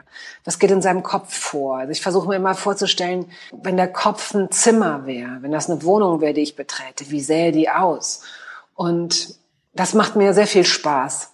Bei anderen Gästen, jetzt zum Beispiel Helge Schneider hatte ich vor zwei Wochen, den habe ich aber auch schon zweimal im Interview. Da habe ich so einen Grundstock an Vorbereitung schon geleistet, vor einmal vor 20 Jahren, einmal vor 15 oder vor 10 Jahren. Auf diese alten Unterlagen greife ich zurück und baue dann darauf auf und lese mir durch, was in den letzten zehn Jahren irgendwie aktuelles hinzugekommen ist. Also es ist schon Fleißarbeit, Lesen aber ich versuche nicht mehr als einen Tag dafür, den Tag vor der Sendung dafür aufzuwenden. Wenn jemand ein Buch geschrieben hat oder mehrere, dann wird es dann natürlich, dann versuche ich das, wenigstens ein Buch zu lesen oder ein aktuelles Buch oder den aktuellen Film zu sehen oder sowas in der Art. Und vieles ist, das werdet ihr auch kennen, dann situativ. Ne? Das ist dann Chemie. Das ist der Moment. Wie macht ihr das denn? Ja, ähnlich. Also wir haben natürlich keine Redakteurin oder keinen Pool so richtig, wo auf den wir zurückgreifen können, aber es gibt ja das Internet, da gibt's ja auch genügend, genügend Quellen und so ähnlich gehen wir eigentlich auch vor. Also ich muss sagen, ich mache äh, sehr, sehr viel Interviewvorbereitung bei uns recherchiere auch, je nachdem, was es für ein Mensch ist, was es für ein Thema ist, ja, was einen interessiert. Das geht, glaube ich, leichter von der Hand als Themen, die, naja, wir haben ja jeder also unsere Schwerpunkte, sage ich mal so. Und die Welche nachdem, sind das? Also ich bin sehr musisch unterwegs, interessiere mich für Musik, Theater, Musical und so weiter und so fort. Sebi ist mehr so der Tech-Nerd, ne, um mal das Klischee auch noch ein bisschen aufzumachen. und äh, so, ja, bewegen wir uns ja thematisch auch immer mal wieder so auf der anderen Seite sozusagen, ne. Und ja, für einiges muss man sich eben mehr vorbereiten, für anderes weniger, aber im Grunde denke ich, ein guter Grundstock an Wissen über die Person auch ist immer ganz gut, aber man kann ja auch, wie wir jetzt gerade auch erfahren, viel erfahren, indem man einfach sich versteht, nett miteinander spricht und ein paar Kleinigkeiten auffängt, die man eh schon weiß, ne, oder da nochmal ein bisschen näher darauf eingeht im Endeffekt. Ich denke schon, dass eine gute Vorbereitung auch hilft. Und vor allen Dingen ist es ja auch immer schön, der Person das Gefühl zu geben, dass man sich für sie interessiert, und sie vielleicht auch ein bisschen kennt, in Anführungsstrichen, zumindest von dem, was man so recherchiert hat.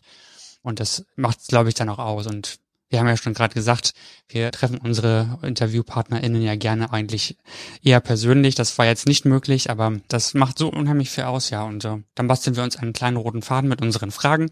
Manchmal schweifen wir davon ab, manchmal nicht. Je nachdem, was die andere Seite so erzählt. Und dann hangelt man sich da so durch. Und das haben wir über die vielen Jahre, die wir es jetzt schon machen, auch immer wieder ähm, so ein bisschen neu konzipiert für uns. Wir haben am Anfang nicht so mit, mit expliziten Fragen gearbeitet und sondern eher so, ich weiß nicht, auch improvisiert. Wie würdest du es nennen? Keine Ahnung. Wir hatten Stichworte, Ja. an denen wir halt gesagt haben, so was sind denn eigentlich wichtige Punkte, wenn man so über diese Themen spricht. Jetzt gibt es tatsächlich schon einen sehr großen roten Faden, der aber so ein bisschen auch als Fallback läuft und dann hat man sich vielleicht vorher Gedanken gemacht und weiß dann zum Beispiel, wenn so ein Thema angeschnitten wird, ah Moment, da wollte ich sowieso später dran vorbei, dann lass uns das doch jetzt direkt ansprechen, weil es passt gerade so gut. Und dann gibt's natürlich Sachen, wo ich dann versuche, Moment mal, da war gerade noch mal ein interessanter Punkt, der den hat man in der Vorbereitung gar nicht bedacht. Und da ist aber ein Schlagwort gefallen, wo ich sage, das interessiert mich jetzt aber noch mal kurz darauf, mit der Lupe drauf hatten wir auch schon ein, zwei Mal. Lass uns doch mal kurz drüber sprechen. Das scheint ja ein wichtiger Punkt zu sein, wenn ich das auch gerade so höre. Und mich treibt so ein bisschen das persönliche Interesse an, wie sehen das eigentlich andere? Oder was erleben Menschen aus einer anderen Perspektive? Wir hatten ja zum Beispiel schon Rettungsdienstler auch da, äh, was ja natürlich ein, also fast schon abenteuerlich ist, wenn man das mal so, so vergleicht. Und dann ist aber trotzdem interessant zu sehen, wo er sagt, da sollen Leute auf jeden Fall die 112 wählen und bei der Geschichte soll man halt überlegen, ob nicht vielleicht doch der hausärztliche Notruf an der Stelle die bessere Nummer wäre, weil dafür muss jetzt keiner nach Hause kommen. So. Ja, Das war so, Ja. das sind so die Ja. Geschichten, wie die Interviews bei uns laufen. Ja, und häufig fallen uns die Themen dann auch einfach vor die Füße. Ne? Man, ich, also ich brauche gar nicht so danach suchen, sondern man schnappt irgendwo was auf, dann schreibt man sich das vielleicht irgendwie in die, in die Notizen auf dem Handy oder sonst so hin und dann kommt das irgendwann wieder. Und so sind auch sehr viele Interviews entstanden. Also ich suche eigentlich selten irgendwie wirklich nach irgendwie Themen oder so. Das ergibt sich irgendwie organisch, keine Ahnung warum, aber es ist halt so und das ist auch schön, finde ich. Und ich glaube, das macht es vielleicht auch am Ende so, ja, authentisch, wenn man dieses Wort benutzen möchte. ja, ja, wahrscheinlich. Das wäre jetzt übrigens ganz kurz, weil es kann keiner hören. Wir mussten gerade das, also nicht wir, sondern Bettina musste das Licht einschalten. Und es sieht tatsächlich, es, es ist ein Traum, wie das aussieht, wie eine Kulisse gemacht fürs Fernsehen. Total schön. Wirklich? Ich Total das tatsächlich schön. Äh, also es ist halt also wenn- indirekt, es ist natürlich indirekt, aber ah, man sieht dich noch sehr gut, aber es sieht halt echt Ja. so, es leuchtet halt im Hintergrund in der Kulisse. Jetzt kaum sagt man das, sagt die Internetverbindung Tschüss. Da hat sie sich wieder verabschiedet. Da bist du wieder. Da bist du. Guck mal. So, jetzt bin ich wieder da. Okay, da bin ich wieder. Das ist so eine tolle Mischung von Licht von vorne, aber auch indirektem Licht von hinten. Also ist total super. Naja. da ist sie wieder weg. Na gut. Jetzt seid ihr wieder da. Ja. Wir bleiben jetzt einfach gut. Wir wackeln zu know. viel. So von wegen Bild und ein Bild für die Kamera. Du machst da jetzt sehr viel akustisches, sage ich mal, nicht sichtbar. Kannst du dir auch wieder vorstellen, wieder vor die Kamera zu gehen und was zu machen? Ja, das ist immer so interessant, dass Leute, Leute, ist ja auch toll. Ich kann diese Frage nicht so richtig nachvollziehen, aber sie begleitet mich eigentlich, seit ich diesen Beruf ausübe. Denn letztendlich ist ja vor der Kamera arbeiten keine Arbeitsplatzbeschreibung. Deswegen frage ich mich immer, warum Leute sagen, möchtest du wieder fürs Fernsehen arbeiten? Weißt du, denke, wenn ich jetzt sage, ja, und wenn jetzt jemand sagt, okay, könntest du dir vorstellen, Elefantenställe vor laufender Kamera mit einem Schlauch auszuspitzen oder so? Würdest du, also das heißt ja noch gar nichts, vor der Kamera zu arbeiten. Vor der Kamera arbeiten bedeutet im Wesentlichen zwei oder drei Dinge. Man bekommt mehr Geld, man wird aber auch erkannt. Und das ist auch der Punkt drei. Denn dieser, man wird erkannt, ist nämlich einmal ein großer Vorteil für viele. Für viele ist es die, die Motivation zu sagen, ja, finde ich irgendwie ganz geil. Und für einige ist es aber auch so dieses, ja, aber was, bedeutet das denn in letzter Konsequenz? Ne? Also ich glaube, dass, dass Menschen, die mit diesem Medium ähm, noch nicht so viel zu tun hatten, das auch manchmal unterschätzen. Ich glaube, dass es eine ganze Menge Leute gibt, auch unter Umständen sogar äh, Influencer, Insta-Leute, YouTuber, die immer dachten, wie geil es doch wäre, wenn jeder sie kennt. Und jetzt ist das Ding aber nicht mehr, du kriegst die Zahnpasta nicht zurück in die Tube. Und äh, natürlich ist das toll, wenn dir Hermes irgend so blöden Gürtel schickt oder du kriegst ganz viel Toffifee umsonst oder so. Oh geil, ich so viel Toffifee umsonst kriegen würde. Ich würde durchdrehen. So ein kleiner Aufruf an der Seite hier, wer Nein, Frau Rust nein. Toffifee checken möchte. Nein, haben mir tatsächlich ganz viel Popcorn geschickt worden. Darüber habe ich mich echt gefreut. Was ich sagen wollte, das ist auch äh, dieses, äh, nochmal dieser Gedanke, ihr habt das ja akustisch alle mitgekriegt und auch äh, intellektuell verarbeitet, aber stellt euch einfach wirklich nochmal vor, ihr kommt an einen Punkt, wo ihr vor, vor vier Jahren habt ihr noch gedacht, wie geil wäre das, wenn jeder mein Gesicht kennt und ich ganz viel Geld kriege, weil ich von meiner laufenden Laptop-Kamera mir ständig die Haare bürste oder wasche oder was auch immer. So ist dein Leben aber ein anderes. Du veränderst dich, du hast irgendwie einen neuen Menschen an deiner Seite, du hast vielleicht ein Kind oder einen Partner, der hm, keinen Bock hat auf Öffentlichkeit, dein eigener Blick auf die ganze Suppe verändert sich. So und nu? Du gehst in jeden fucking Supermarkt, in jeden Biomarkt meinetwegen. Und selbst wenn die Leute im Biomarkt etwas dezenter sind und dich nicht anquatschen, siehst du aber doch in den Augenwinkeln, dass sie dich erkennen und wahrnehmen. Und das ist nicht zu unterschätzen. Das ist nichts, was das Leben schöner macht. Da bin ich ganz sicher. Also insofern ist dieses nochmal vor der Kamera arbeiten, Gott sei Dank guckt ja kaum noch jemand Fernsehen, deswegen ist es wahrscheinlich so, ist doch scheißegal. Es gibt mehr Geld und eine höhere Bekanntheit und das wiederum bedeutet, dass einem mehr Jobs angeboten werden. So, by the way, so Moderationen, können Sie bitte diese Straße, dieses Autohaus eröffnen, was auch immer. Das sind Jobs, die gut äh, bezahlt werden und insofern, ja, das sind die Vor- und Nachteile. Tatsächlich bei Nachteilen kann ich auch direkt unterstreichen, ich wohne ja hier in Köln-Ehrenfeld, da finden auch die ein oder anderen Fernsehproduktionen statt und manchmal hier im Supermarkt sieht man tatsächlich Leute aus dem Fernsehen. Und mein Problem ist, ich sehe diese Menschen und denke immer so, scheiße, müsste ich die Person gerade kennen? Äh, weil das Gesicht kommt mir bekannt vor. Man guckte hin und natürlich guckt man dem Moment auch auffällig hin, sodass die Person mhm. merken. Und in dem Moment, wo sie einen angucken, merkst du so, ja, du kennst sie, aber sie mhm. kennt dich nicht. Also geh jetzt schön zum Brotregal und hol dir ein Regal, ne, hol dir ein Brot und lass die Person in Ruhe.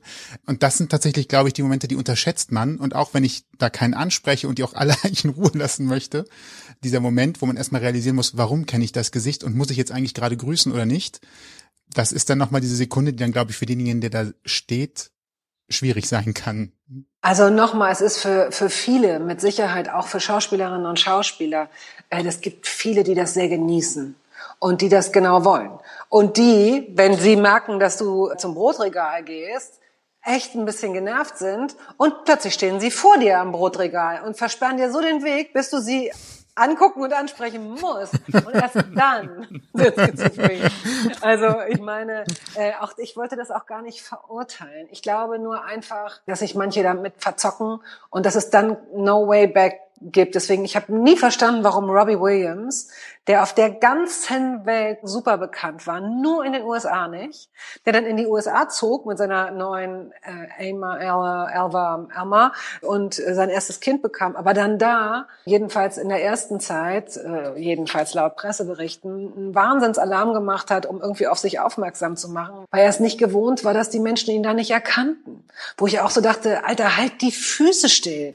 Du kannst wirklich, geh auf Bali in irgendeiner ollen Strand Kaschemme, jeder wird sagen, hey, it's you, Robbie. Ist doch super, wenn du in Illinois stehst und die Kassiererin äh, dich äh, zusammenscheißt, weil sie dich nicht erkennt. Das ist doch super. ist doch toll.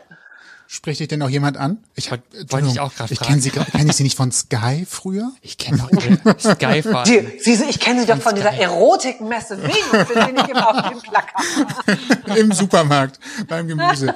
Schön. Ihre Stimme kenne ich doch. Nein, also das mit der Stimme, das passiert tatsächlich sehr häufig. Das ist wirklich so. Die habe ich doch schon mal ähm, irgendwo gehört, die Stimme, die kenne ich. Naja, das liegt halt wirklich daran, dass ich eben 20 Jahre, das ist ja nicht wenig, ne? Und obwohl ich jetzt erst als ähm, also die Hörbar ist erst jetzt seit einem Jahr, glaube ich, auch bei Spotify und YouTube und so weiter. Davor war das einfach Berlin-Brandenburg und wer die App hatte. Und jetzt, jetzt kann man das wo ich auch so denke, ey Leute, was ihr alles nicht gehört habt, scheiße, Harpe Kerkeling und Fenta Berger und all die tollen Superstars, die ihr jetzt nicht gehört habt, aber egal. Und mit diesem Erkanntwerden, das passiert manchmal, aber nicht sehr häufig. Und es passiert wenn es passiert, auf eine sehr schöne und freundliche Art. Aber ich bin zum Beispiel, ich kenne Barbara Schöneberger beispielsweise, ich kenne auch andere Leute, die sehr, sehr, sehr, sehr bekannt sind. Ein Freund von mir ist Sebastian Koch, beispielsweise der Schauspieler. Und da, wenn wir essen gehen, wenn wir irgendwas machen oder auch mit Barbara, das ist, mit Barbara zum Beispiel irgendwo rauszugehen, ist also da ist es so, das ist, als wenn man mit einem Welpen rausgeht. Ja, das ist also das klingt, das soll nicht eine Sekunde despektierlich klingen, sondern wirklich nur beschreiben, wer jemals mit einem kleinen süßen Hund rausgegangen ist, weiß, man kommt keine fünf Meter weit. Ähm, und, das mit, und Barbara wird von 95 Prozent aller Menschen erkannt, die, äh, denen man begegnet. Und sie kann damit super umgehen, sie liebt das auch. Bei Barbara ist es, glaube ich, so ein Win-Win-Win und die ist, die ist super routiniert und die lacht das weg und die schafft sich ihre eigene Distanz und ist trotzdem sehr nahbar und so. Ne? Die macht das super. Aber das ist auch nicht äh, repräsentativ, glaube ich. Also äh, bei anderen Leuten merke ich, die fühlen sich durchaus geschmeichelt. Das meinte ich eben mit dem Brotregal. Ne, die würden sich, die würden eher irritiert sein, wenn es heißt, na, na, na, na, na, na, na, Moment, Sie müssen genauso warten wie die anderen auch, ob hier ein Tisch frei ist, so. Und dann so, äh, aber ich bin doch, aber wissen Sie gar nicht, dass ich, aber, hm, so. wenn die so ein bisschen so, äh.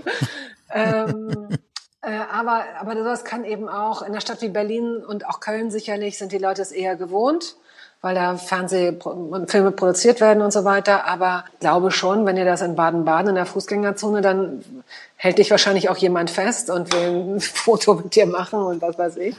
Das kann nervig sein, ja. Ja, es ist tatsächlich schade, vielleicht nur kurz zum Hintergrund. Es ist ja immer noch so, dass Beiträge, also auch Podcasts, nur für 52 Wochen verfügbar sein dürfen. Deswegen kann man die Interviews mit Harpe Kerken und Co. nicht mehr nachträglich in der Mediathek nachhören, weil die einfach schon depubliziert worden sind. So Leider. ist das schöne Wort. Sehr schade. Sehr schön. Ja, aber es gibt ja eine Lösung dafür. Abonnement. Also das ist für euch genauso wichtig wie für mich. Die Leute müssen, also das ist wirklich so, früher hieß es die Klicks und die Zahlen zählen. Heute sind es einfach die Abonnements. Deswegen, liebe Hörerinnen und liebe Hörer, unterstützt die Podcasts, die ihr gut findet, durch Abos. Die könnt ihr jederzeit wieder kündigen. Das kostet euch nichts, aber es ist wahnsinnig wichtig. Und dann versäumt man auch nichts. So einfach ist das, ja. Besser hätten wir es nicht sagen können. du hast tatsächlich schon ultimativ viele Menschen interviewt, zu Gast gehabt. Hast du eigentlich noch jemanden, wo du sagst, das würde mich jetzt mal echt interessieren, ja. einfach normales Interview, normales Gespräch zu führen? So. Normal. Also ja, okay. Nein, nein, also zu dir einzuladen. Nennen wir es so. Ja, ja, ja, ja. Mhm. Also ich würde tatsächlich gerne Jonathan Mese einladen. Ich würde gerne Gerhard Richter einladen, also zwei zeitgenössische Maler, die beide sehr erfolgreich sind, beide sehr unterschiedlich. Die, also zumindest Richter gibt, glaube ich, keine Interviews mehr, Schrägstrich, weiß ich nicht.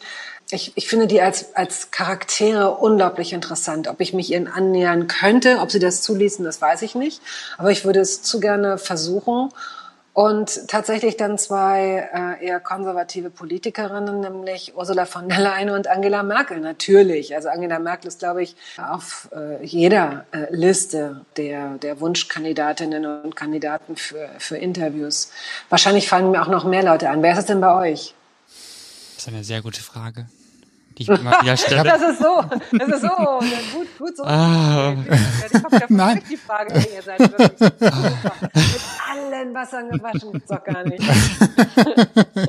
naja, also tatsächlich, ich finde natürlich Angela Merkel, würde ich mich tatsächlich mal freuen, wenn sie zu dir käme, weil ich interessant fände, mehr von ihr persönlich tatsächlich zu hören. Was ich bei ihr sehr geschätzt habe, ist ihre spontane Reaktion, wenn Bürger ihr Fragen stellen. Also sie ist ja tatsächlich gut darin, doch recht schlagfertige Antworten zu geben. Manchmal auch mit einem mit einem Unterton, wo ich schmunzeln muss und mir denke, ah, da kommt noch mal so ein bisschen, also nicht belehrend, sondern eher so noch ein kleiner Hinweis äh, hinten raus. Übrigens, äh, ja. alles nicht so, wie die Frage impliziert, sondern ähm, die Sache sieht ja so und so aus. Aber ohne das jetzt so direkt mitzugeben, sondern immer so, so seicht am Rande. Das mag ich bei ihr tatsächlich sehr, weil es so eine schöne, schöne Art ist, aber es ist natürlich keine tolle Gesprächskultur, grundsätzlich mit Menschen äh, zu sprechen. Aber ich fände interessant, mehr von ihr persönlich zu hören. Ich glaube, wäre aber für uns, ich würde sie gern zu dir schicken dann tatsächlich. ich ich finde halt, da bin ich aber ja so ein bisschen der Tech-Geek, ich finde halt Menschen interessant, die halt irgendwas aufgestellt haben. Ach so, also irgendwas. Ja, hm, ja, das ist schon auch wieder sehr groß. Ich bin ja der Tech-Geek. Für mich wäre halt sowas wie Elon Musk oder Jeff Bezos mal ganz interessant. Auch finde ich so groß, ne? Ja, also. ja, ja, ja, ja. Kaum übertrieben. Die Richtung. Wir hatten, wir hatten mal, vielleicht um das ein bisschen kleiner zu machen und zu zeigen, was ich meine, wir hatten zum Beispiel mal Sebastian Esser von Steady zu Gast. Oder beziehungsweise wir waren bei ihm zu Gast. Die haben ein, ein Abo-Portal gemacht für Journalisten, die freitätig sind, so dass sie selber Publikationen veröffentlichen können und dann über Mitgliedschaften, Abo-Modelle quasi von, von den Mitmenschen bezahlt werden können. Über Medien nutzt das zum Beispiel auch als, als Bezahlplattform. Mhm. Und das fand ich interessant, weil es halt so zeigt, wie Menschen in Deutschland auch auf Ideen kommen können, Fortschritt zu machen und Leuten Lösungen zu präsentieren und zu helfen und auch weniger so, so nicht sowas wie Lieferando, wo irgendwelche Dritten irgendwelche äh, Jobs machen, die vielleicht gar nicht so gut bezahlt werden, sondern wo jemand ermöglicht wird, auch Dinge zu tun. Das finde ich immer ganz spannend. Wie kommt man auf die Idee? Wie macht man das? Und wie macht man das auch so, dass beide Seiten etwas davon haben? Kannst du Apps entwickeln? Nein. Ich mache kleinere Programme, damit bin ich glücklich und zufrieden. Also tatsächlich ist für mich Programmieren sowas ein bisschen wie Meditation auf eine andere Art und Weise, weil ich da halt tief reingehen muss und mache halt Zeilen von Code ist auch so ein bisschen sehr statisch natürlich, aber. Code ist auch so ein komisches Wort. Also du musst das Englische aussprechen. Code. Code. Code. Zeichen von Code. Code. okay. Ich habe gerade ja auch im Moment, ähm, weil ich bin Programmiersprache. Ja, Kann ich mal. Ja, ja, ja, ja, ja, ja. Wenn du Zahlenreihe sagen würdest, würde man es vielleicht eher verstehen. Computersprache. Keine Ahnung. Ja, genau. Aha. So, ansonsten, ich bin tatsächlich auch verspielt. Also die halbe Wohnung hier ist smart homisiert. Zum mhm. Beispiel jetzt, wo gerade es notwendig sein könnte, hey Google, kleine Lampe an. Oh. Solche Geschichten. Crazy. Oder, oh. oder auch, hey Google, gemütlich. So, jetzt gehen hier noch ein paar Lampen mehr an. Und plötzlich kriecht so ein roter Samtstoff über die, über die Wände und alles sieht ganz flüssig aus. Also ich hätte zum Beispiel schon gar keinen Bock, hey Google zu sagen. Für mich ist Google Google ist nichts Sympathisches für mich. Deswegen hätte ich gar keine Lust, die in meine, meine, vier Wände, die sollen mir nicht mein Licht einstellen. Aber so sind wir halt alle unterschiedlich. Ich habe nämlich eine Idee und ich brauche jemanden, der sie umsetzt. Ich habe diese Idee schon so viele Jahre, dass ich irgendwann ist, ist es durch. Aber noch ist es nicht durch. Sobald wir aufgelegt haben, erzähle ich euch davon. Dann müsst ihr mir sagen, ja, sofort. Wer ist denn für dich ein guter Gast, den du äh, ich überleg schon, überleg schon die ganze Zeit. Ich gesagt, damit du Zeit hast. Danke. Das ist total nett von dir. Ähm, also, weiß ich nicht. Ich, ist ja auch irgendwie vielleicht ein ganz unkreativ. gutes Zeichen. Nein, ja. das, äh, sie ist doch anders. Sie ist anders, dass du nämlich äh, mit den Leuten, die ihr da Woche für Woche habt, das ist natürlich, ich bin, ah, da muss ich mich damit, nein, aber jetzt, nein, aber dass ihr offenbar also mir ist das neulich so gegangen, dass ich dachte, okay, wenn ich jetzt, oh Gott, nicht jetzt erschrecken, ähm, aber wenn ich jetzt wüsste, mein Leben endet in drei Monaten oder meinetwegen auch ein anderer Ansatz, mir schenkt jetzt jemand 50.000 Euro. Was würde ich machen? Was würde ich anders machen? Und dann habe ich so gemerkt, oh, ich brauche echt lange, um zu überlegen. Also äh, klar, man kann sich irgendeinen teuren Urlaub oder irgendeinen fancy Auto oder was weiß ich, irgendwie eine geile Party mit Freunden. Vielleicht wäre ich das, würde ich das machen, ja. Aber eigentlich habe ich so gedacht, schön. Das hat, ist mir vor ein paar Jahren schon mal so gegangen und ein paar Jahre davor schon mal, dass ich immer so wie so ein Update immer merke, dass ich nicht so ein Defizit verspüre, sondern das, was ich habe, damit bin ich ziemlich happy. Und zwar nicht, weil ich mich mit wenig zufrieden gebe, sondern weil offenbar meine Gegenwart ziemlich gut sein muss. Und vielleicht ist es bei euch auch so. Ja. Vor allem, also wir haben uns ja nie zum Ziel gesetzt, uns jetzt prominente Leute irgendwie einzuladen. Ne, wir erzählen ja auch ganz viele Geschichten von Menschen, die nicht in der Öffentlichkeit stehen, sage ich mal so. Und äh, das hat sich erst mit der Zeit ergeben, dass man mal gesagt hat, ähm, die oder der ist total interessant, lass uns doch mal probieren, lass uns doch mal anfragen. Und wenn es klappt, super, wenn nicht, ja, lesson learned. Und ähm, nach und nach, die letzten Jahre klappt es immer mehr, dass man eben auch mal Leute bekommt, die etwas bekannter sind. Und das war bis jetzt auch immer toll. Wir hatten zuletzt, da habe ich mich schon gebauchpinselt gefühlt, muss ich sagen. Wir hatten zuletzt tatsächlich eine Anfrage von Gay Tufts. Und ah. muss ich schon sagen, das fand ich schon toll. Und werde ich auch Die ist so lustig. Ja. Die müsst ihr unbedingt machen. Die wird, die macht euch Spaß. Die ist toll. Das habe ich jetzt schon von einem guten Freund auch von mir gehört, der auch Kulturjournalist ist und ähm, das werden wir auch weiter verfolgen, aber das würde ich tatsächlich ganz gerne auch dann persönlich machen, wenn es möglich wird. Ne? Ja. ja, aber also, also das sind auch so Momente, wo ich sage, das ist toll, dass, dass wir das immer noch machen, dass wir so kontinuierlich sind in unserem Podcasten und äh, nie aufgehört haben und das treibt uns ja auch an, das weiterzumachen, auch wenn wir jetzt nicht irgendwie jeden Monat Millionen von Zugriffe haben oder sowas. Ne? Und darauf kommt es am Ende fängt uns, würde ich sagen, nicht an. Wie habt ihr euch kennengelernt? Oh, das Übers Internet. Übers Internet, über eine Dating-Plattform, wo Vielleicht nur so- Jungs spielen. Vielleicht sollte man es noch kurz sagen, wir sind ein Paar, falls Ja. das noch nicht. Äh, Genau. Ach, wirklich? Ja. Wirklich? ja. Wie geil ist das denn? Ach, Vielleicht sollte man das noch kurz verraten. Nein, überhaupt nicht. Ist das toll. Seid ihr, ihr- aber ihr, eure Körpersprache ist gar nicht so. Also ihr, ihr, äh, vielleicht ist das jetzt auch weil Job Job und Schnaps ist Schnaps oder so, aber äh, es ist ja nicht so, dass ihr über einen gemeinsamen Witz jetzt gerade lacht und normalerweise würde man sich doch, wenn man sich sonst auch küsst und anfasst, da auch anfassen und zeig mal, äh, fasst euch mal kurz an der Schulter, Oh. ihr euch, oh, ist das süß gerade. Oh, das ist ja toll. sieben Jahre werden es dieses Jahr. Oh, Glückwunsch, toll. Ich versuche ja. aber auch tatsächlich, das ist immer so ein bisschen das Problem. Ja, Ich bin ja so riesig. Ich versuche nicht immer so ganz nah an den Also ich Leuten stehe zu schon die stehen. ganze Zeit wohlgemerkt, ne? Ach, vielleicht ist Es gibt- das, das so, so auf Distanz. Es gibt, naja, es gibt halt ganz viele Fotos, wo ich direkt neben Menschen stehe und dann sieht es halt echt immer sehr komisch aus, wenn dann, wenn du nochmal so siehst, wie groß Größenunterschiede sind. Deswegen versuche ich immer so ein, wenigstens so ein bisschen Abstand zu halten, damit es halt noch so einigermaßen normal Ah, Weiß gar aussieht. Also ich glaube, dass, dass das großen und kleinen Menschen für sich natürlich äh, für sich genommen mehr auffällt, wenn sie, ja, weil sie in ihrer Haut stecken. Also euer Größenunterschied wäre mir, also natürlich, wenn, wenn, wenn mich jetzt, wenn ich gefragt worden wäre, würde, hätte ich gesagt, ja, der eine ist ein bisschen größer als der andere. Aber das wäre jetzt vielleicht das dritte Merkmal gewesen, äh, das mir aufgefallen wäre. Es wäre jetzt nicht so, dass ich gedacht hätte, eklatant, das ist ja unglaublich, wie groß der eine Typ ist und der andere eben nicht. Gar nicht. Vielleicht fotografieren auch immer Leute noch von, von weiter unten, deswegen fällt es vielleicht dann noch mehr auf. Oder vielleicht, weil du diese, du hast ja neulich diesen Sweet und Slate Fundus aufgelöst. Du hast ja diese 35 Zentimeter hohen Plateaustiefel. vielleicht solltest du die mal ausziehen. Die Buffaloes aus den 90ern. ja, ich hatte ein paar. Ich hatte echt Cool. Plateaustiefel. Mein lieber Spitz sogar in Silber. Mhm. Also ich bin ja ein bisschen jünger, aber ich hatte auch so eine richtige Techno-Phase, als ich so 15, 16 war. So Techno-Trance war so total meine Musik. Deswegen kann ich irgendwie so ein bisschen äh, verstehen, wie das mit den Buffaloes so war. Wie ist denn, wie ist denn die Idee dazu gekommen, dass ihr als Paar einen Podcast macht? Wir haben gar nicht drüber geschrieben, dass wir als Paar einen Podcast machen. Wir haben ja beide so Medien, so ein bisschen so einen Medienhintergrund. Sebi erzählt gleich selber, welcher seiner ist. Ich habe einige Jahre maskenbildnerisches Schminken auf YouTube gemacht, habe das dann aber irgendwann wieder aufgegeben, weil mir das einfach zu viel Arbeit war, viel zu viel Aufwand. Ja. Und also war immer schon auch audiophil, habe Hörspiele geliebt, äh, schon als Kind und lieb sie heute noch, höre ja dementsprechend jetzt auch viel Podcast, aber auch Radio, habe auch früher schon viel Radio gehört. Und wir haben dann einfach relativ schnell, als wir uns kennengelernt haben, festgestellt, dass wir das eben beide mögen und irgendwie kam Podcast auf den Tisch. Ich kannte Podcast schon als Thema vorher so ein bisschen.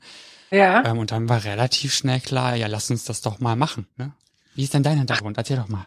Also Radio, Radio auch schon in der Kindheit, 1991 mit Freunden zusammen einen Lokalsender in Leverkusen besucht. Oh, ist schwierig, welcher das sein wird. Und habe dann 96, also mit 15 angefangen Bürgerfunk, das ist so Bürgerradio-Geschichtchen gewesen, zu machen. Mit Freunden dann auch nach und nach immer mehr, auch Freunde, die ich heute noch habe tatsächlich. Und dort konnte man ja relativ autodidaktisch mit ein bisschen Anleitung lernen, wie man so Radio macht. Auch mit Bandmaschine tatsächlich noch. Ich habe also auch mit Bandmaschine noch geschnitten und äh, die ganze analoge Technik mitgemacht. Dann habe ich eine IT-Ausbildung gemacht beim Radio, mache jetzt IT-Projektmanagement oder Digital-Projektmanagement auch beim Hörfunk.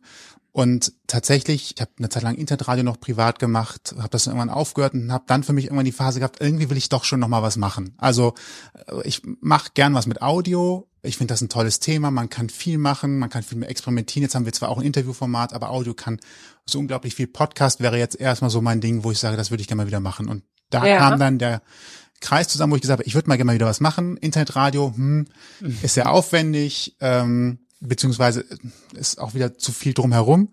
Podcast fände ich interessant. Und dann haben wir gemeinsam darüber gesprochen und haben dann gesagt, ja, Schön. lass uns doch mal sowas machen und ausprobieren, haben ein paar Dinge vorab ausprobiert, weil eigentlich hatten wir sowas vor, was äh, andere dann später auch wirklich gemacht haben, nämlich ein Interview aufzuzeichnen beim, beim Gehen, quasi von Punkt A nach Punkt B. Hat Bettina ja auch schon gemacht, wie ich hier mal kurz anteasen darf.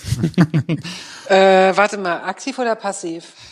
Du warst Gästin und zwar bei Ja, als Gast, ja. Durch die Gegend. Durch die Ach, Gegend das- heißt es, Du ne? bist aber wirklich sehr gut vorbereitet. Ach, ja, geht. wirklich. Naja, wirklich. gut. Entschuldigung, ich habe dich unterbrochen. Na, alles gut. Jetzt hast du, jetzt habt ihr euch angefasst, das erste Mal. Du hast auf die Schulter aus. Das Aber ich sitze so. jetzt auch wieder. Ja. Es ist jetzt auch einfach, mir mal eben auf die Schulter zu fassen und das ist komisch wird. Nein, wirkt das nicht. Aber gut, ich wollte dich nicht unterbrechen. Alles gut, alles entspannt. Wir haben halt dann festgestellt, dass mit unseren bescheidenen Mitteln, die wir damals hatten, es nicht einfach möglich ist, in den engen Straßen von Köln von Punkt A nach Punkt B zu laufen in einer Dreiergruppe oder vielleicht sogar Vierer, sich noch untereinander zu verstehen, etwas aufzuzeichnen und nicht Dritte zu stören. Und hatten dann aber schon den Namen, deswegen heißen wir Ausgang Podcast, weil wir eigentlich ursprünglich mit Idee hatten, Ausgangspunkt, Zielpunkt, rausgehen, Ausgang. Das war so ein bisschen die Brücke dahin. Hatten den Namen dann schon, mussten die Idee verwerfen, haben den Namen behalten, aber tatsächlich die Idee zu einem klassischen Interview-Podcast Okay, ja. umgedreht. Und dann hat man halt mit der Zeit Equipment aufgebaut. Jetzt bin ich schon kurz davor zu überlegen, jetzt könnte man doch Funkmikros und Funkkopfhörer holen und doch wieder durch die Straßen laufen. Nee, machen wir nicht, auf keinen Fall. Mm, mm. Okay, gut. Möchte Ich ich habe hier schon Veto gehört. Vorher, du hast aber noch einen kleinen Punkt vergessen. Wir hatten, ich glaube, das Podcast-Thema kam schon so zwei Monate, nachdem wir uns kennenlernten. Hat dann aber auch noch zwei Jahre in der Schublade gelegen.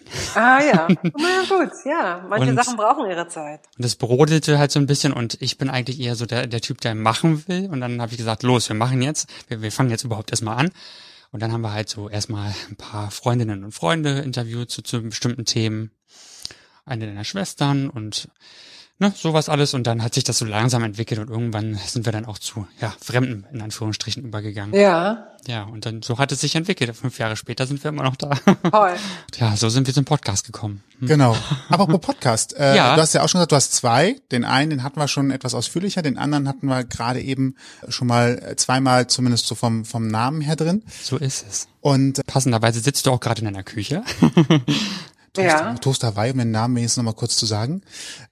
Da bist du ja auch ein bisschen kulinarisch unterwegs. Wie bist du da drauf gekommen? Kochst du gerne in deiner Küche? Also so wie wir sie hier sehen, sieht die tatsächlich auch so aus, als ob man da gut und gerne kochen könnte. Also eigentlich ist meine Küche so, dass Leute sagen, aha, bist du gerade erst eingezogen? Und dann sage ich, nein. Also ich, äh, ich, ich zeige euch nochmal genau. Ich äh, halte das Ding jetzt einfach nur mal Ach, guck mal, da ist ein. so, da steht mal. gar nichts. Da steht Nee. so gut wie gar nichts. Also ich habe so eine Kochinsel, ne, die äh, Das liebe ich ja schon, ne? Man muss dazu sagen, das ist jetzt wirklich hier ein Riesenraum, in dem ich sitze, ich- der Wohnzimmer, Arbeitszimmer und Küche zugleich ist. Und hinter mir ist eben, also ich sitze jetzt am großen Esstisch und hinter mir ist diese Kochinsel und dahinter ist so eine klassische Küchenzeile. Ich habe, weil ich hier viel Platz habe, viele Unterschränke sozusagen, also meine Küche geht nach unten. Also ich ziehe Schubladen auf und tausend Sachen sind da drin. Ich komme irgendwo hin und auch in kleine Küchen, auch in super schrubbel, schrabbel WG-Küchen. Ich finde, das hat Charme und ist klasse und so. Also ich, ich finde Küchen auch so super individuell. Bei mir ist es wichtig, ich brauche zwischendurch so klare Flächen, sonst kriege ich einen Knall, sonst explodiert mein Kopf, habe ich so den Eindruck, ja. Und weil ich in der Gastronomie gearbeitet habe früher, mache ich mit der rechten Hand die eine Sache und räume es mit der anderen Hand schon wieder so ein bisschen weg oder, oder mache es sauber. Ich bin jetzt nicht so, dass ich, ich würde nie auf die Idee kommen, mit jemandem, äh, jemandem mit einem Lappen hinterher zu laufen oder so. So gar nicht. Ich bin relaxed, ja. Aber ich bin praktisch oder pragmatisch so und finde das gut, wenn ich nach dem Kochen vorm Essen weiß, dass ich nach dem Essen nicht noch so einen riesen Berg an Arbeit habe. Sonst fällt es mir irgendwie schwerer, das zu genießen, das Essen, ja. Also das ist mal meine etwas unsexy und etwas unsympathische Beschreibung, was, was das angeht, so. Weil hier steht ja tatsächlich nicht besonders viel. Hier hängen Bilder und hier ist ein bisschen Licht und hier hängen ein paar Blumen und das ist alles. Aber wenn ihr die Schubladen aufmachen würdet, die sind voll. So, Hast und, ähm, Entschuldigung. Nö. Ich habe dich unterbrochen. ne? Nein, ich will nicht so lange monologisieren. Also du kannst mir auch gerne noch eine Zwischenfrage stellen. Wenn du sagst voll, voll von was? Gibt es eine Sache, die du sammelst? Naja, Beispiel? sammel, ich, nee, ich sammle nix. Aber wenn ich euch jetzt mal hier, zu, ich weiß nicht, ob ihr es erkennen könnt gleich. Ich muss hier noch ein zweites Licht anmachen. Bettina Das hier, durch ihre Küche, nur als Meter. ich weiß nicht, könnt ihr das, Oh ja. äh, könnt ihr Oh, das sehen? ganz viele das, das sind groß, das ist Weizenkleie, Dinkelkleie, Haferkleie. Ähm, Wow. Porridge, Dinkelflocken, Haferflocken, Großblattflocken. Wow. Also ich liebe es, diese mir gerade im Sommer, wenn es diese geilen, leckeren, zuckersüßen Pfirsiche gibt. Oh ja, lecker. Oh Gott, ist das lecker, dass ich mir morgens so einen riesen Pott mache mit, also es heißt ja Porridge, aber es ist halt, weiß ich nicht, Haferschleim und Kleie und, und alles so zusammen und dann Dinkelflocken, so Dinkelknusperflakes da rein und ganz viele Pfirsiche und, und ein bisschen Hafermilch und das ist so lecker.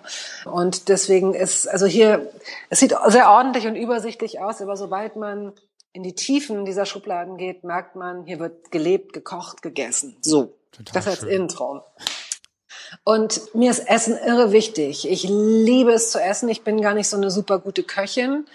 Ich kann so ein paar Sachen und die Sachen, die ich kann, die kann ich gut, aber ich bin jetzt gar nicht so diejenige, die so, ich, ich, ich könnte jetzt zum Beispiel nicht gut Fleisch machen. Ne? Also das, aber ich esse auch kaum Fleisch. Ich habe in meinem Leben mir selbst zehnmal Fleisch gemacht, wenn es hochkommt. Und ich bin jetzt Pesketarierin im weitesten Sinne. Ich esse Fisch und Krevetten, äh, Garnelen, aber so gut wie nie Fleisch. Neulich habe ich mal zu Spargel habe ich neulich mal zwei Scheiben Schinken gegessen und äh, hatte ich Bock zu und habe danach auch kein schlechtes Gewissen gehabt.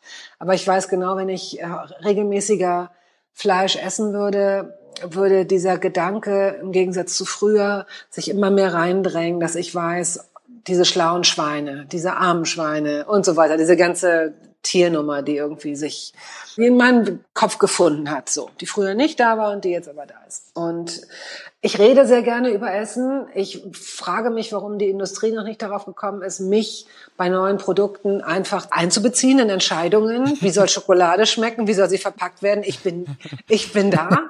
Also falls jemand darauf wartet, ich sage euch, ob der Käse schmeckt und ob er gut verpackt ist oder nicht und ob es wieder Krokantschokolade geben soll. Die Antwort lautet ja.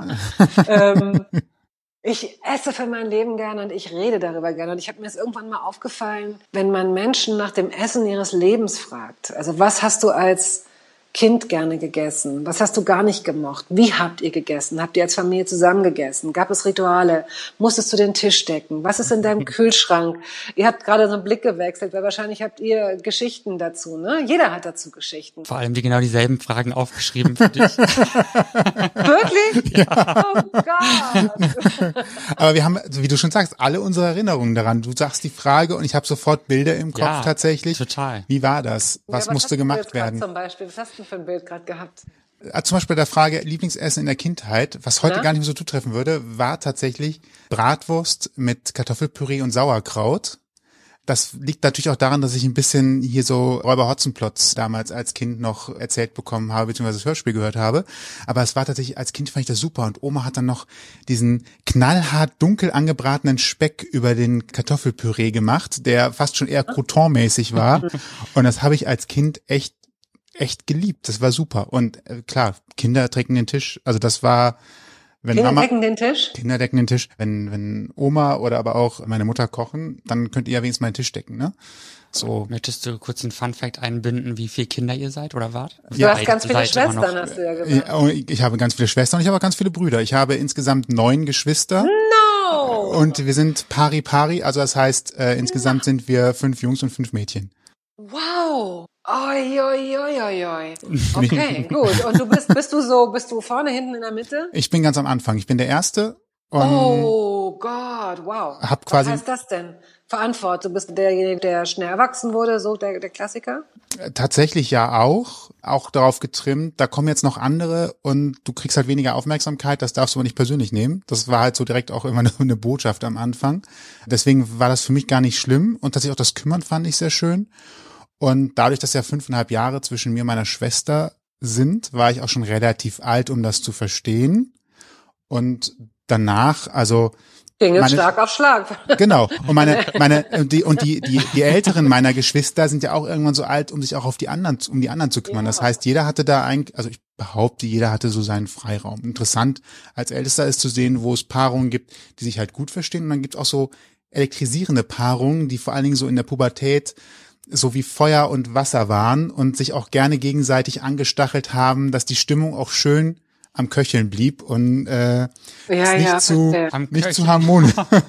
ja, aber ich habe auch, ich habe gerade gedacht, das ist eigentlich eine ganz gute Filmidee, dass ein, dass ein Kind, das gar nicht mehr so viele Geschwister haben will, die Harmonie zwischen den Eltern zerstört, damit die nicht, äh, damit die sich nicht mehr zurückziehen und neue Babys machen, sondern damit sie einfach sich im Zweifel scheiden lassen, aber bitte nicht noch mehr Kinder. Aber äh, da muss ich einen kurzen Teaser machen, den muss ich machen. Äh, Guido Maria Kretschmer war einer der Gäste von Toast Hawaii.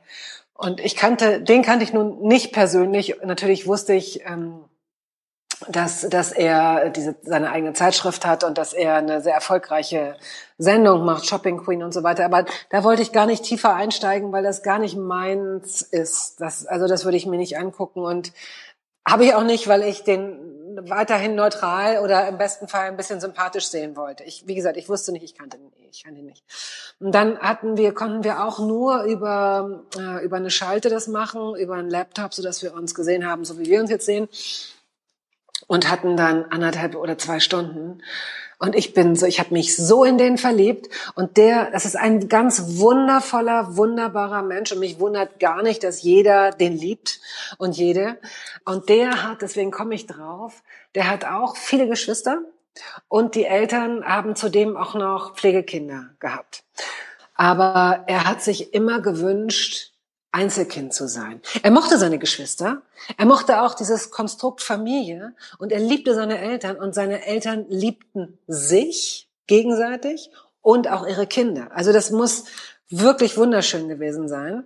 Aber trotzdem hatte Guido immer so dieses Bedürfnis, so erzählt er es eben auch ganz toll, äh, Einzelkind zu sein. Seine Schwester hat ihn auch daran erinnert, dass er, wenn es ums Essen ging, immer so ein kleines Teelicht brauchte, das auf so einer Serviette stand, um es irgendwie schöner zu haben, um so. Und bei ihm war es dann so, dass seine Eltern einmal im Monat ungefähr für ihn einen Einzelkindtag gemacht haben. Wenn alle anderen schon im Bett waren, er hatte er, lag er angezogen mit Klamotten im Bett und auf Zeichen ist er raus, hat er sich rausgeschlichen und sind sie allein mit ihm essen gegangen, um ihm das Gefühl zu geben, wie es wäre, ein Einzelkind zu sein. Ohne aber jetzt die anderen Geschwister oder ihre anderen Kinder in dem Fall, denen haben sie vielleicht auch irgendwelche Vorzüge gegeben. Aber das hat mich so äh, gerührt, mit wie viel Liebe und Bedacht dann auch in so einer großen Familie die einzelnen Belange so gesehen werden. Ne? Ist schön. Total. Wow. Das, ja. dass, dass Eltern sowas machen, ist doch, ist doch toll. Ja, ne? das ist toll. Auch mit mehr Kindern. Also ich meine, weiß nicht, ob jeder die Kraft aufbringen will, wollte oder den Aufwand machen wollte, das für ein Kind dann speziell zu tun, aber es ist total klasse. Also ich finde es sehr schön. Was würde ich denn sehen, wenn ich jetzt zu euch in die Wohnung käme und ich würde den Kühlschrank öffnen? Was ist da immer? 15 Grillsoßen, die angefangen sind. Wir haben tatsächlich gerade einen Vorrat an verschiedenen vegetarischen Fleischersatzprodukten. Aber gar nicht, weil es Fleischersatzprodukte sind, sondern weil sie einfach äh, lecker sind auch. Also so dieses äh, Veggie-Hack oder ich mag auch, es gibt jetzt Hackklöße in Veggie-Form, wo ich mich frage, warum gab es nicht schon früher? Gar nicht mhm. knorpelig, mhm. deutlich weniger mhm. fettig, mhm. super lecker, lassen sich prima in die 15 angefangenen Soßen tunken und äh, ja. passen eigentlich zu jedem Essen. Und ich frage mich, warum gab's das denn ja. nicht früher schon? Weil einfach lecker und dann tue ich auch noch Tieren was Gutes. Also ja, eigentlich. Ja, wir, wir probieren da viel rum. Ich hatte jetzt also geschnetzeltes auf ähm, Sojabasis auch gekauft. Das war auch richtig lecker. Vielleicht nennen wir uns off-air gegenseitig Marken, die wir lecker finden, ohne hier Werbung zu machen. Ich glaube, man muss, man muss auch da, entschuldige, man muss auch da, glaube ich, innerhalb der Marken nochmal die unterschiedlichen Produkte ausprobieren. Ja, Weil ich habe ja. äh, auch da, es gibt zum Beispiel, als du vorhin sagtest, ähm, Bratwürstchen. Ich bin überhaupt nicht der Bratwursttyp. Ich habe einmal im Jahr maximal früher eine Bratwurst gegessen. Und dann habe ich von einer Firma diese Nürnberger, diese kleinen, ne, diese, mhm. diese sechs als vegetarische äh, Version gibt es. Mhm. Da habe ich gedacht, ja, das probiere ich mal aus mit Sauerkraut. Das ist so lecker. Das schmeckt wirklich, also wenn man sie gerade auch so ein bisschen kross brät äh, und dann äh, auf jeder auf jeder Seite, naja, bei einer runden Wurst ist es schwierig, nicht ganz dunkelschwarz oder so, aber dann so, dass sie dass sie doch braun ist und dann mit viel Senf und einem schönen guten, nicht zu sauren Sauerkraut. Ein Traum und niemand wird Fleisch vermissen. Das ist irre. Du musst Nee, so mittel. Nee, so mittel.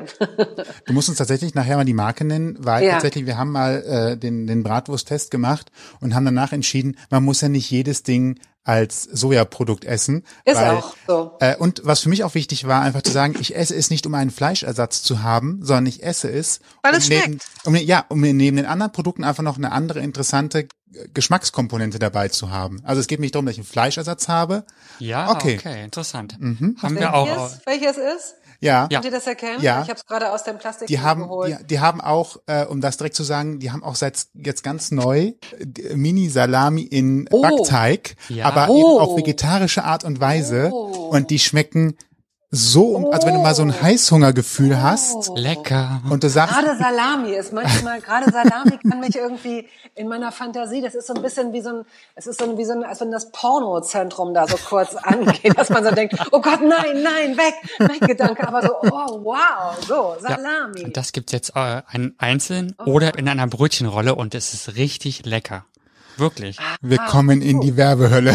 Das ist Ja. egal, wir kriegen ganz viel Geld. Erstmal schicken sie uns Toffifee zu, hoffentlich. Ja, natürlich. Und, und ständig Popcorn. irgendwelche Soja- und Tofu-Produkte.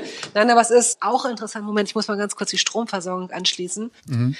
Das ist auch interessant, dass sich in diesen 30 Gesprächen, egal ob es jetzt Olli Schulz ist oder Iris Berben oder was weiß ich, Sebastian Fitzek oder so, dass egal wer es ist und egal wie diese Person sozialisiert wurde, in der Regel kommt jede und jeder irgendwann auf das Thema Fleisch und, und verändertes Essverhalten. Also selbst Leute, die bekennende Fleischesser und Fans sind, wie Sarah Wiener, die mit Gut Kako auch eine eigene äh, Hofschlachtung macht und so weiter und eigene Läden. Aber ich glaube, das ist wirklich nicht aufzuhalten, dass, dass das äh, Fleisch mit einer anderen Wertigkeit gesehen wird. Und es wird Zeit. Also ich bin ja schon ganz happy, dass die Discounter jetzt in so einer Selbstverpflichtung vorangehen. Sonst wären sie sowieso über kurz oder lang dazu gezwungen worden. Aber es so zu machen, finde ich sehr elegant und einen schönen Anfang. Bin sehr gespannt, wie es weitergeht. Ich glaube auch nur, um das zu unterstreichen, dass sie tatsächlich 2030 haben sie jetzt zwar ausgerufen, Mhm. ich glaube aber, dass sie am Ende des Tages so noch deutlich schneller Ich äh, das Ziel erreichen werden, weil auch jetzt das Thema Ernährung in den letzten zwölf Monaten bei allen nochmal eine wichtige Rolle gespielt hat und alle gemerkt haben, naja, man kann eigentlich auch ganz geile Sachen machen, wo nicht unbedingt Fleisch drinne ist. Man muss sich nur mal damit auseinandersetzen, was es halt noch gibt. Es war auch nur ein subjektives Gefühl und vielleicht lebe ich da auch ein bisschen in meiner eigenen Blase. Aber gefühlt hat sich da schon was getan. Also ich tue jetzt auch so äh, gerade, als wenn ich das, was ich jetzt gerade gesagt habe, gar nicht gesagt habe, denn ich könnte das Thema auch eigentlich komplett anders aufziehen. Ich könnte euch auch sagen, dass ich erstaunt bin, wenn ich zum Essen eingeladen wurde in den letzten Jahren. Da gab es mit dem größten Selbstverständnis oft Fleisch. Also insofern, ich bin sowohl als auch überzeugt. Wahrscheinlich wird es immer ganz gutes, ganz gutes Fleisch gewesen sein, kein Discounterfleisch, Biofleisch, aber nach wie vor ist es Tiere essen. Und wir werden uns das wahrscheinlich nicht ganz abgewöhnen können, aber es hat mich erstaunt, dass im Vorfeld dieser Einladungen nicht wenigstens eine SMS rumgeht, hier ist einer von euch Vegetarier oder Pesketarier oder was auch immer, äh, damit man noch ein alternatives ähm, Gericht hat, ne? Oder, oder Nudeln macht mit irgendwas. Denn es ist wirklich ziemlich häufig so gewesen, dass Leute dann, ähm, ja, dass Leute Fleisch ähm, kredenzt haben und die Leute es auch gegessen haben, die Gäste es auch gegessen haben. Ich kann die Erfahrung irgendwie auch teilen, also weniger jetzt bei Einladungen von uns oder für uns, aber aus der Gastro kann ich auch sagen, also die letzten zwölf Jahre, wo ich jetzt bei der letzten Arbeitsstelle war, ich glaube 80, wenn nicht sogar 90 Prozent der Gäste haben Fleisch, Fleischgerichte bestellt. Die wenigsten haben tatsächlich vegetarisch oder Fisch bestellt. Also es ist interessant und selbst wenn man mal so eine Themenwoche hatte, die von irgendwem aufgerufen wurde, weil das vielleicht so toll war, die Leute haben das vegetarische Gericht verschmäht, mehr oder weniger. Also es ist echt so. Irgendwie ist das antrainiert, glaube ich. Kann es zwei Wahrheiten geben, die parallel zueinander äh, existieren? Es kommt immer darauf an, wie man Das drauf kommt mir schaut so und vor, filtert, ja. ne? Ja. Also na klar, jeder wie er will. Wir leben in einem irre f- freien und freiheitlichen Land. Also da- das ist schon toll, dass wir uns das alles aussuchen können und dass, dass wir in Supermärkten stehen oder in Bioläden oder in Bioschlachtereien und äh, und nicht die Frage ist, kriegen wir was zu essen, sondern, oh Gott, für was soll ich mich denn hier entscheiden? Das ist ja für die meisten das äh, größte Problem. Also insofern, auch daran müssen wir uns immer wieder erinnern. Aber es wäre schon toll, wenn sich die Leute, die eben auch ihr- ihren Grill gleich zum Fleisch dazu kaufen, alles insgesamt für 5,99, wenn man die irgendwie zwingen könnte, an ihre Netz heute einmal kurz so eine Tiertransport-Doku äh, ranzuballern. Und danach ist auch gut. Wenn Sie danach weiter Ihren 5,99 Grill plus Würste kaufen und essen, Herrgott, ja, dann kann man es nicht ändern. Aber setzt euch damit mal auseinander. Ja. Wir haben auch ganz langsam reduziert. Und ohne, dass wir jetzt gesagt hätten, wir würden, äh, wir müssen das jetzt machen, sondern einfach, weil es sich ergeben hat. Und das war gut und ich vermisse das auch gar nicht so extrem. Also bei der gut. Geschichte ist uns auch äh, vor kurzem erst etwas aufgefallen. Es gibt Gewürze, die man lange Zeit unterschätzt und erst später feststellt, krass, ja. wenn man das dazu nimmt, hätte ich nicht gedacht, dass es A passt und B, dass es so einen Einfluss auf Geschmack hat. Einige finden zum Beispiel, das ist jetzt nicht direkt ein Gewürz, aber sie entdecken zum Beispiel relativ spät, dass Knoblauch relativ viel kann. Also so, mhm. so eine Tomatensoße mit, mit äh, Knoblauch ein bisschen rein und dann einfach Nudeln drüber, dass das tatsächlich schon eine Mahlzeit ist, die einen satt machen kann. Und wenn die gut gemacht ist, richtig geil ist, wenn man noch ein zusätzliches Gewürz reinmacht. Ich wollte mal, bevor ich das auflöse, was wir da entdeckt haben, kurz fragen, ob äh, du eigentlich so ein Lieblingsgewürz hast in der Küche. Oh, ich, vielleicht, nee. vielleicht, vielleicht hätte ja sein können, dass jetzt sogar aus, also es ist gar nicht so ungewöhnlich, was wir da entdeckt haben, aber es ist äh, die Wirkungsweise. Hat es ist, äh, also jetzt überlege ich, was es sein könnte, aber es meint nicht Kurkuma, oder? Fast schon ein bisschen europäischer, würde ich fast sagen. Ob also Rosmarin und Estragon ist es, wird es auch nicht sein. Was ist es? Was habt ihr ja? Genau, ich löse mal auf. Oregano oder oh, ähm, tatsächlich. Ganz schlimm. Ja. Nee. Hm, mag ich gar nicht. Also wir haben das. Tja, damit ist das jetzt hier vorbei. so, schade. Schade. Mensch, so ein Mist. Tatsächlich, äh, wir hatten, wir hatten mal ah, wieder ja. Äh, ein, ein, eine Sache, die ich schon vor Corona gemacht habe und in Corona-Zeiten perfektioniert habe, ist das Brotbacken. Und was man da halt gut machen kann, ist die typische Brotzeit Ihr habt abends. Hefe kaufen können? Nee, wir haben einen Sauerteig gemacht. So. die, die Sache ist noch deutlich perfektionistischer. Mhm. Ähm, und was dann ja schon mal gut ist, klassische deutsche Brotzeit abends, vielleicht mit einem Rührei, Spiegelei äh, oder auch Omelette drauf. Und da ist mir einfach mal das Oregano reingerutscht. Und zwar in einer ordentlichen, in einer ordentlichen äh, Dosis sogar. Und wir haben festgestellt, wow, es schmeckt komplett oh, anders und geil. Richtig lecker. Und dann eben auch die angesprochene Tomatensoße. Mach's einfach ein bisschen mehr rein. Und ich habe ja gedacht, ja, okay. ja, dann ja. auf einmal kriegt das nochmal so eine ganz neue Note und das schmeckt mhm. gar nicht so intensiv nach nach dem Oregano selbst, sondern es kriegt, gibt, ich finde, es gibt noch eine andere Geschmacks, es vermischt sich im Geschmack nochmal mit dem anderen ganz Das war gut. eine Offenbarung. Ja, vielleicht muss ich Oregano, wenn ihr das jetzt so erklärt, auch nochmal eine andere, nochmal eine zweite Chance geben, weil, weil das stimmt tatsächlich, dass ja auch zum Beispiel Muskatnuss, wenn man die auf Blumenkohl oder Blattspinat macht oder so, wenn man es dezent macht, ist es wie so ein, als würde sie sich während des Fluges nochmal wie so eine Alchemie mhm. äh, ein bisschen verändern. Und wenn sie dann gelandet ist auf dem Gemüse, hat's was von der Muskatnuss, aber es hat auch irgendwas anderes noch. Es verbindet sich zu was Größerem. Und äh, vielleicht ist das mit Oregano genauso. Okay, das ist meine nächste äh, Aufgabe, äh, Oregano neu kennenzulernen. Auf jeden Fall. Ich kann es nur empfehlen. Wir waren aber bei Inhalten von Kühlschränken eigentlich stehen geblieben, nicht Ach, wahr? Hey, wollen wir, wirklich wir waren mal auch gar nicht fertig. Ja, bitte. okay. Was schmeißt ihr, was schmeißt ihr am häufigsten weg, weil ihr es im Kühlschrank vergesst oder weil es dann doch vergammelt? Gurken. Gurken, wie saure Gurken Nee, oder, so oder Salatgurken. Salatgurke. Salatgurken. Leider. Ja, die werden oft so labberig dann so Ja, schnell. was ne? mir schon sehr Mhm. weh tut, muss ich sagen. Was dann, ja, ja, Gurken sind häufiger vorgekommen. Also wir bekommen alle zwei Wochen von unserem Bauern aus der Region äh, eine schöne Gemüsekiste. Super. Und manchmal vergisst man dann vor lauter Bestellwahn, Mhm. den wir auch ab und zu mal haben, dann doch irgendwie zu kochen und dann, ja, Ja. ja. Oder man übersieht dann halt auch die Gurke, weil die liegt halt im Gemüsefach und man hat aber schon den Salat äh, Ja. und die anderen Sachen daraus weggemacht und dann liegt da halt noch die Gurke rum, die halt, also die kann man halt schlecht in so eine, Gemü also könnte man schon eine Gemüsepfanne reinmachen, aber Ah. irgendwie bin ich da immer so, Nee, Weiß ich nein, nicht. Warm. nein. so, da muss man eigentlich einen schönen Gurkensalat frisch zu machen Genau. mit ein bisschen Sahne oder saurer Sahne genau, und dann, genau. Genau, Ja, und das macht man ja doch nicht immer. Nee, warme, warme Salatgurken schmecken nicht lecker. Nein, nein. Ja, aber ich glaube, das ist so eines der wenigen Sachen. Wir gucken schon, dass wir Sachen aufbrauchen. Da, ist, Mhm. da esse ich lieber mal drei Tage das gleiche. ja.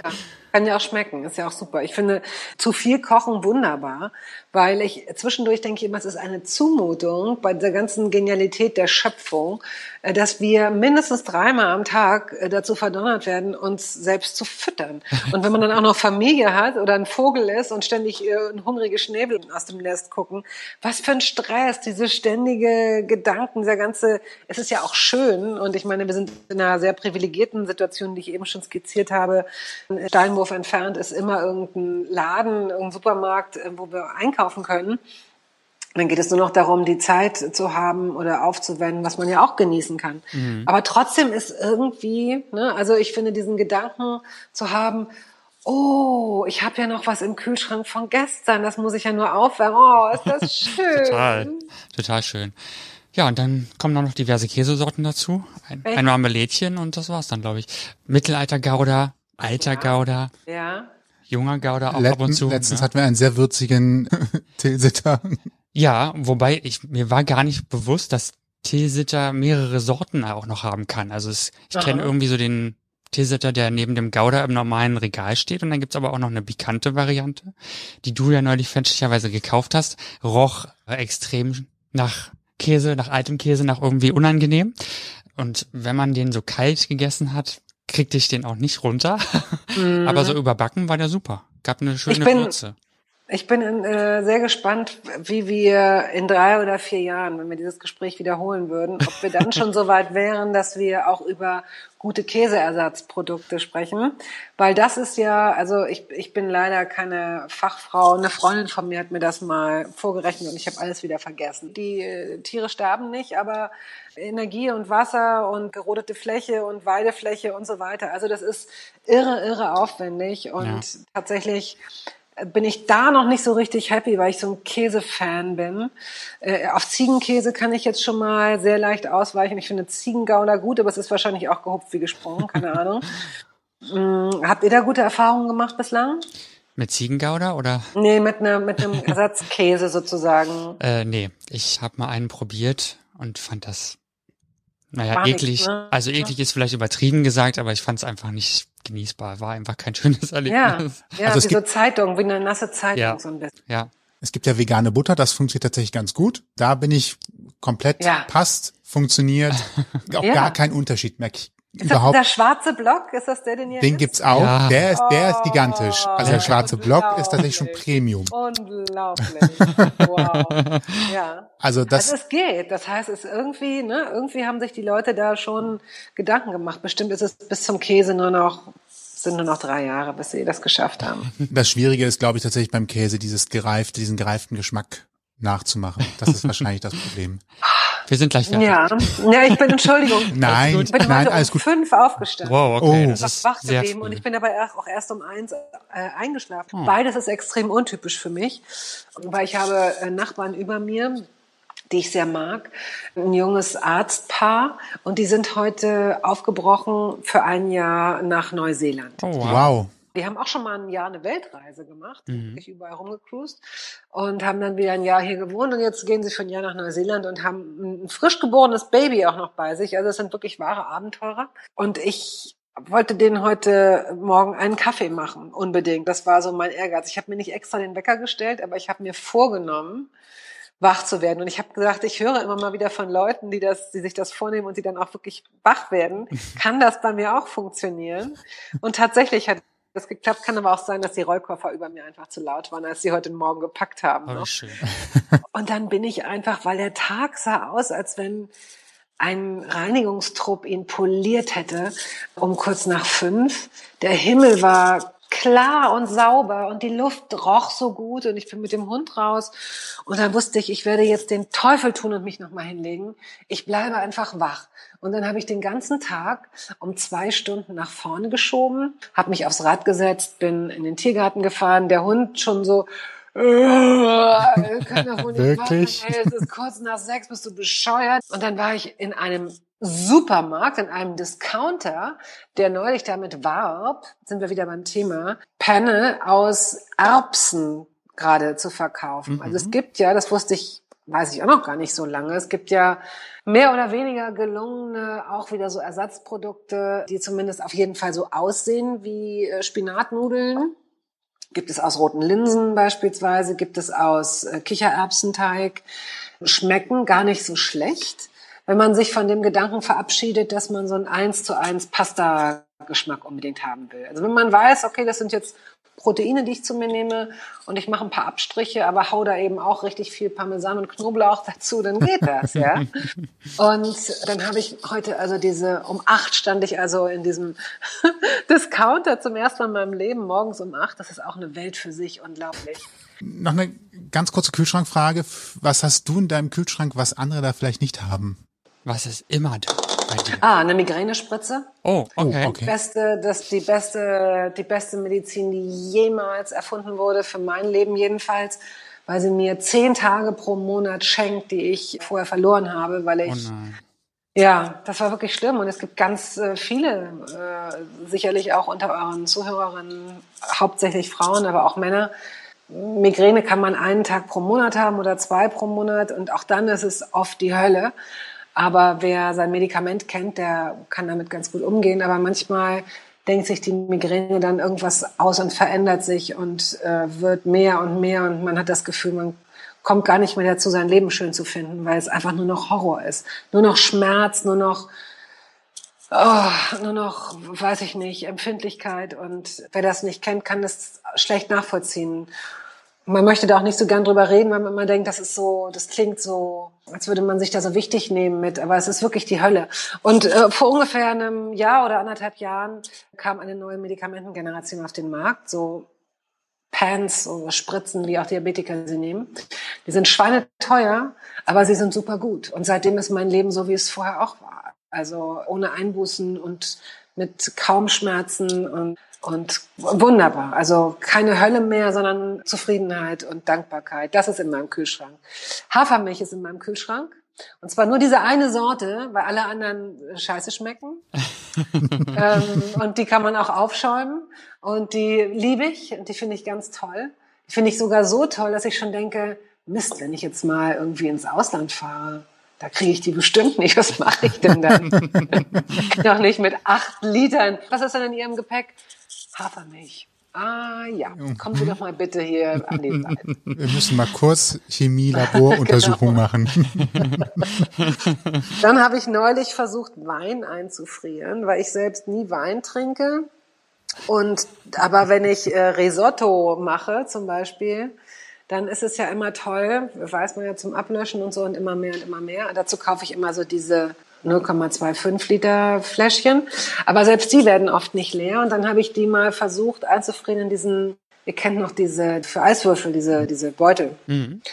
Und ja, es wird halt nicht richtig fest. Und die dann rauszudrücken, ist keine schöne. Es, ist, es sieht nicht schön aus danach. Aber wie auch immer, die Küche ist danach, muss danach gestrichen werden, weil es in alle Richtungen spritzt. Hundefutter, selbstgekochtes Hundefutter ist tatsächlich in meinem ähm, oh, wow. Ja, vegan vor allen Dingen, ist irre. Was? Ja, Ein hätte ich Hund, auch nicht vegan ist. Ja, sie weiß es nicht. Das, äh, das ist auch nur, weil sie, ähm, ich will damit auch nicht so missionieren, aber eigentlich will ich es doch. Also viele Hunde haben empfindlichen Magen und auch mhm. selbst Straßenköter entwickeln oft so Unverträglichkeiten. Also habe ich gedacht, gut, ich mache jetzt einen riesen Topf wie bei Asterix und Obelix weil ich überhaupt nicht jemand bin, der Bock hat, jeden Tag oder jeden zweiten Tag für seinen Hund zu kochen. Äh, und das äh, püriere ich einfach äh, in großer Menge und fülle das in diverse Tupperdosen und friere das ein und habe mit einmal Kochen, insgesamt sind das drei Stunden, habe ich anderthalb Monate Hundefutter. Und das Geile daran ist, es ist irre wenig Arbeit. Also ich muss nicht immer irgendwo hinfahren, um das zu holen. Ich habe überhaupt keinen Dosenmüll mehr. Ich habe aber auch keinen Tiertod mehr. Ne? Das ist ja das eine ist ja, dass ich sage, oh, und ich esse auch kein Fleisch mehr, weil aber man muss sich einfach mal reinziehen, dass die Tierfutterindustrie, und da achtet, glaube ich, niemand auf irgendeinen so Mindestabstand und ob irgendein so Kälbchen schreit oder süße Wimpern hat oder so, das ist alles total egal, ja. Also all diese Sachen, und es ist wahnsinnig preiswert und es ist total gesund und mein Hund ist fast 14 und sieht aus wie ein Teenager. Die ist super in Schuss. Also nachmachen, bitte. Es hilft offenbar. Und für Ja. diejenigen, die äh, aufs Portemonnaie achten müssen, Ja, äh, wahrscheinlich auch nochmal deutlich günstiger Super. Ja, Deutlich günstiger. als die, die Hundepackung. Ich habe jetzt keine Ahnung, wie viel Hundepackungen kosten, aber ich glaube, zwei Euro ist man doch für so eine für so eine Dose Ja. oder ein Ding bestimmt du, los, genau, ne? vor allen Dingen, wenn du ganz gutes Futter haben willst. Insofern, das ist wirklich, es ist eine super Sache. Also kann ich jedem zumindest versuchsweise mal ans Herz legen. Wow, nochmal ein schöner Finde Praxistipp. ich auch, ja.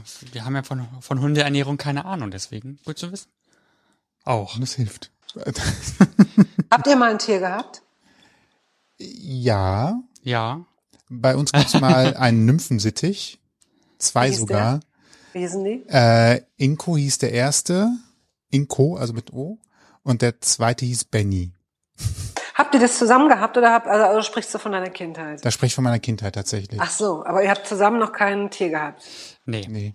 Ich hatte aber auch, wir hatten meinen Wellensittich auch und ich hatte später Zebrafinken und ein Kaninchen, also so die üblichen, die üblichen Sachen, die Kinder unbedingt haben wollen, Ja. glaube ich, ne? Ja. Ähm, ja, und das war's aber eigentlich auch. Und irgendwann war das dann aber, glaube ich, leider, wie das bei Kindern so ist, dann aber auch doch langweilig und äh, ja, dann wurden die wieder abgeschafft. Ja. Wurden die Fenster halt offen gelassen und Wiedersehen. Nee, die haben wir dann, glaube ich, schon ganz bewusst an Tierliebhaber weggegeben. Also wir Ja. haben da jetzt keine, wir haben keinen Hasen ausgesetzt oder sowas. Das hätte ich, glaube ich, auch nicht übers Herz gebracht. Aber Nein, natürlich Ja. nicht. Und jetzt, äh, jetzt aktuell haben wir zusammen kein Tier. Ich glaube, das wäre auch zeittechnisch schwierig. Vielleicht. Naja, so ein Nymphensittich würde gehen, der würde nur während der Aufnahme manchmal, während, während der Aufnahme manchmal etwas laut, Ja. So rumpiepst. Oder irgendwas singt oder so. Einer der Nachbarn hier hat einen. Es ist aber schwierig zu sagen, welcher, weil hier im Innenhof sind gefühlt 600 Mietparteien. ähm, das kriegt man nicht so richtig geortet, aber den hört man halt manchmal, wenn er, wenn er laut schreit. Ich glaube, jetzt weiß ich auch, warum ich so erstaunt war, dass ihr ein Paar seid. Wohnt ihr denn zusammen? Nee, wir wohnen leider noch nicht zusammen, weil, und das ist die große Überraschung, größere Wohnungen gerade schwierig sind zu bekommen. Oh ja, es ist so schwierig. Und man möchte ja Aber- am liebsten auch dann trotzdem dann noch schon in der Stadt wohnen bleiben, wo man ist. Aber dann ähm, würde ich jetzt einfach mal euch zwingen. Ich habe ja auch ein paar äh, Freunde hier, die äh, in Köln leben. Aber kann ja auch nicht verkehrt sein, wenn noch andere Leute das hören. Was, äh, wie, wie groß muss eure Wohnung denn oder sollte eure Wohnung denn sein? Ich sag immer so drei Zimmer und so 75 13 Quadratmeter plus.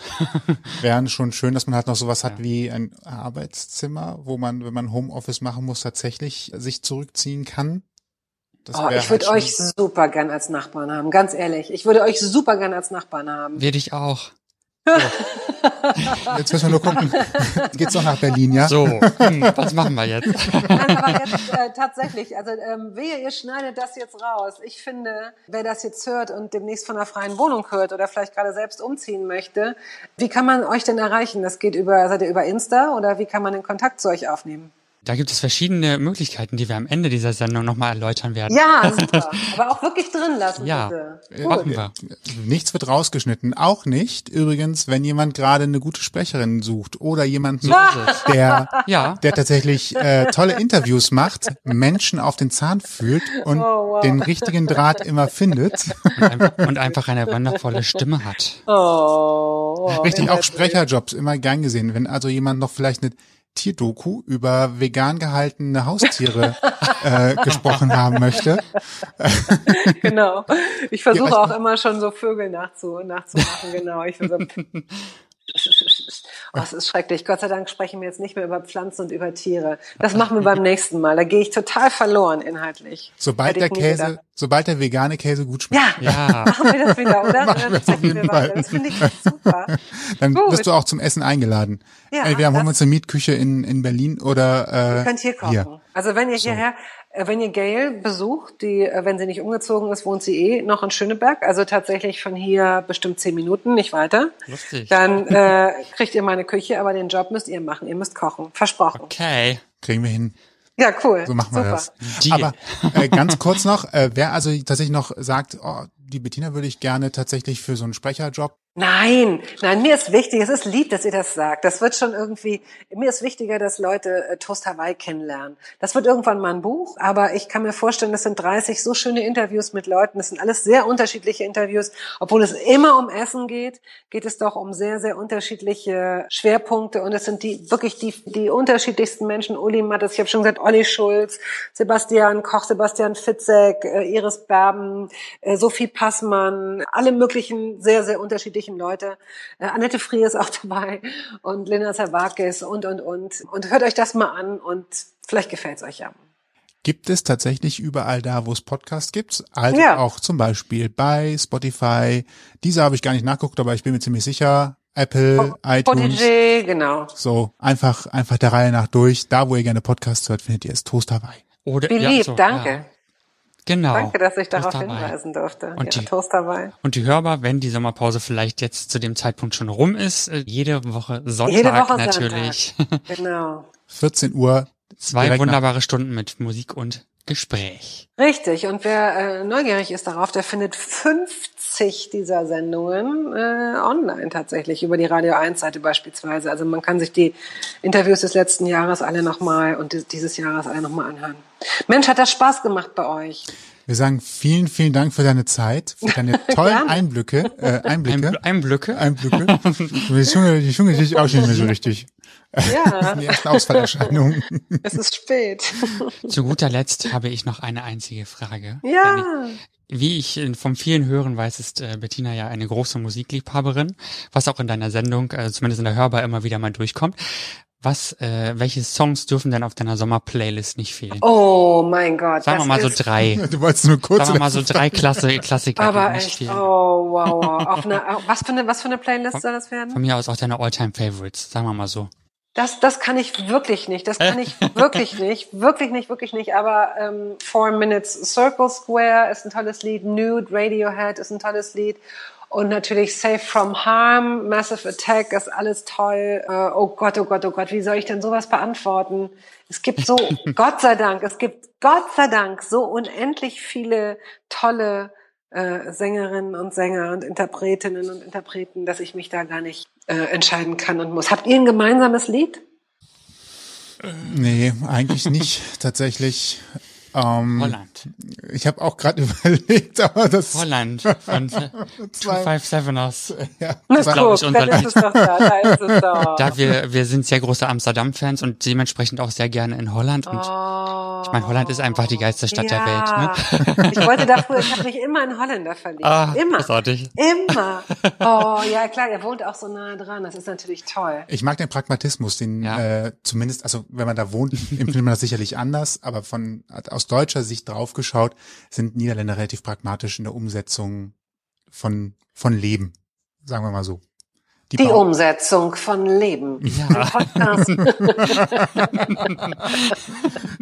Und wir hören mehr Holland. Wir hören mehr Holland. Wer mehr Bettina hören möchte, ihr, ihr habt ja gerade gehört, welche Sendungen ihr dafür einschalten müsst. Wenn man dich aber auch persönlich erreichen möchte, wie kann man das tun? Über Instagram tatsächlich, okay. womit ich äh, gerne spiele. Auf eurer Seite war ich noch gar nicht. Seid ihr, ihr seid da auch, ne? Und ja. wie finde ich euch denn? Ausgang, Ausgang Podcast. Podcast. Das überrascht mich ja jetzt nicht. Jetzt werde ich mir jetzt sofort Ausgang Podcast. Ich werde jetzt sofort euch folgen. Ah, ich hasse es. Vertippt ihr euch auch so oft? Ja, voll, immer. Oh, wie oft habe ich ein Wiche geschrieben? Wiche, ich habe niemand schreibt so oft Wiche wie ich. Das heißt Woche Ausgang Berlin. Ausgang Podcaster seid ihr. Yeah. Seid ihr so süß. Auch Folgen. So. Tschüss, liebe Leute, die ihr zugehört habt und noch zuhören werdet. Und falls euch die Folge gefallen hat und ihr mehr hören wollt, dann findet ihr uns bei allen bekannten Streamingdiensten und überall, wo es Podcasts gibt und nicht nur uns, sondern auch Bettina. Nicht vergessen. Wir freuen uns, wenn ihr uns abonniert. Das ist kostenlos und dann verpasst ihr nämlich keine Folge mehr. Und wenn ihr Feedback habt, schreibt uns einfach über mail at ausgangpodcast.de. Alle Infos zur Folge könnt ihr auch nochmal im Blogpost zur Sendung nachlesen und den gibt es unter ausgangpodcast.de. Richtig. Uns bleibt nur noch zu sagen, ich bin Toni. Und ich bin Sebastian. Vielen lieben Dank, Bettina, für deine Zeit. Es war ganz wunderbar. Vielen War Dank. schön, euch Küsschen. kennenzulernen. Tschüss. Tschüss. Ihr habt Themenvorschläge, möchtet zu Gast sein oder habt Feedback, meldet euch per Facebook, Twitter, Instagram oder E-Mail bei uns. Alle Möglichkeiten und Adressen findet ihr auf ausgangpodcast.de.